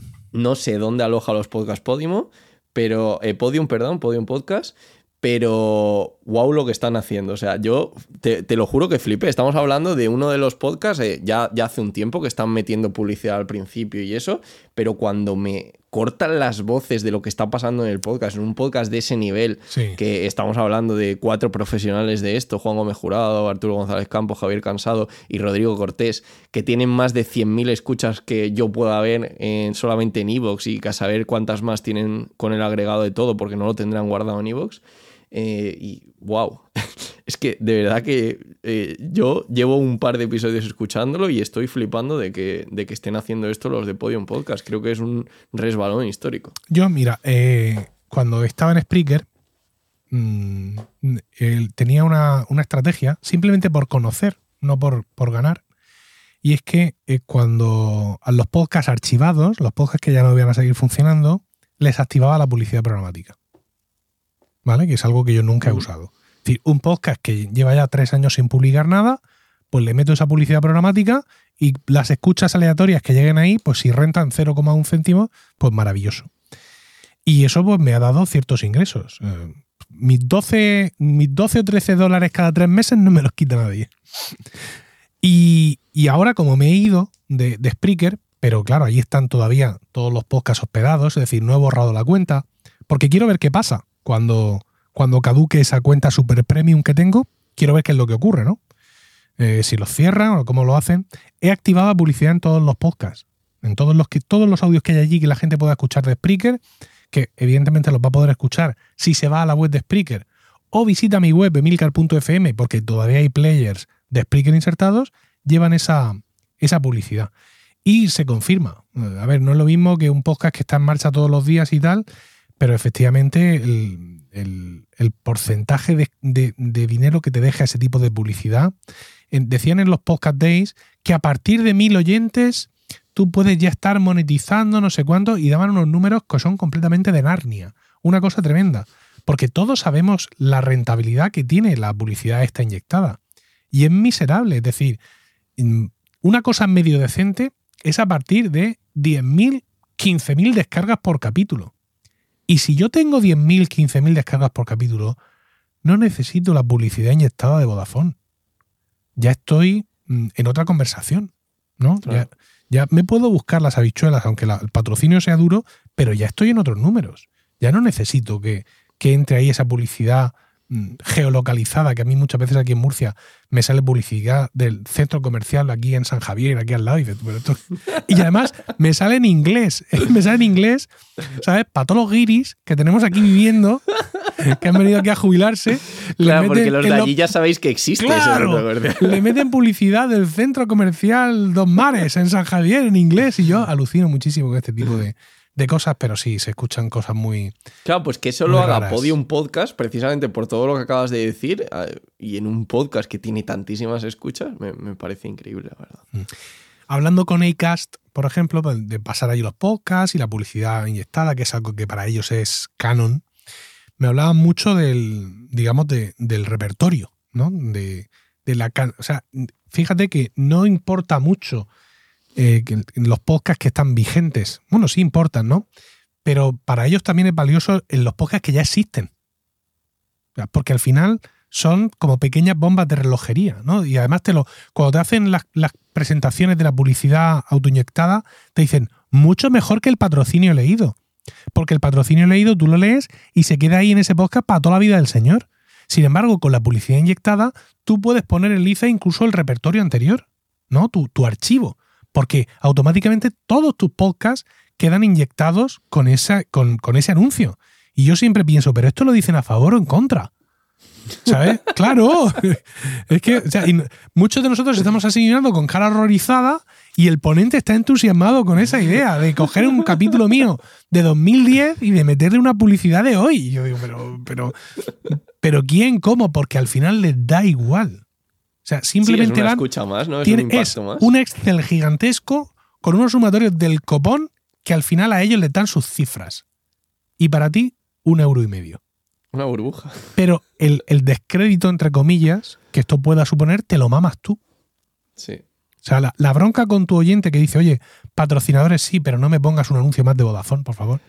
Eso te lo comes tú. Y el euro y medio. Y luego Bueno, a ellos, por esto- supuesto, sus números les cuadran. Esto, esto tuve una anécdota con, con un compañero que tiene un podcast de NBA también, que estaban haciendo un podcast donde criticaban toda esta eh, entrada de las apuestas en la NBA, eh, la NBA oficial, no en Mundo Podcast ni nada de eso, el que se haya aceptado, por ejemplo, que un jugador puede tener inversiones en casas de apuestas y un poco, es un poco muy, muy raro todo, o sea, se, se- se han colado un poco, ¿vale? Con la- cómo han abierto la veda. Y, y esto lo hacían en un podcast donde eran bastante críticos en general con el mundo de apuestas y de pronto, sorpresa, tenían publicidad insertada de No. apuestas. y les escribí de buenas en plan, oye, no, no sé si esto sabéis, ¿no? Si tenéis, tenéis activado anuncios programáticos, os están apareciendo anuncios de apuestas en el podcast donde estáis criticando las apuestas. Queda un poco cínico, ¿no? Estáis ganando dinero con algo que estáis criticando. A mí Digo, esto pues me si pasó- queréis desactivarlo o Claro. algo. Nosotros, eh, mis podcasts salen en Evox, pero porque le paso el feed. O sea, yo no hospedo en Evox. Y claro, cuando tú tienes una cuenta gratuita en Evox, desde hace un tiempo, ellos meten publicidad en tus podcasts. ¿no? Tú quieres estar aquí, pues pagas de esta forma. Sí, al Pues, principio, vale, ya está, vale, de acuerdo. Y entonces me di cuenta que en el podcast de Lactando, un podcast sobre lactancia materna y crianza con apego, habían colado de forma programática un anuncio de leches de, de continuación, de, leches de estas artificiales, que es una cosa que dogmáticamente la gente de Lactando mm, aborrece. La publicidad, porque si tú lo necesitas, evidentemente tú a tu hijo, pero muchas veces esa publicidad también es muy doctrinal, ¿no? Es como, esto es todo lo que tu hijo necesita. Olvídate de la teta, compra mi producto. Y eso es lo que a las, asociaciones, a las asociaciones de lactancia les revienta. Entonces me escriben un día muy alarmadas, oye, que sale esta publicidad, tal, no sé cuántos. Le escribí a la gente de Evox y dijo, ah, no te preocupes, te lo desactivamos todo y ya está. Porque, claro, porque se la sopla. Claro. le- Les da igual. Claro, sí, es una, es una escucha más, tampoco Sí. le, le va. Les Pero, pero es verdad que ahí igual. funcionó hasta bien el algoritmo, ¿eh? Porque tenía todo Sí, el sentido que ese anuncio fuera ahí. No, a ver, yo cuando activo la publicidad esta que te he dicho, cuando la activaba en Spreaker, Spreaker sí tiene un panel de control de narices súper granular, donde tú ves todas las categorías y hay un espacio especial para categorías chungas.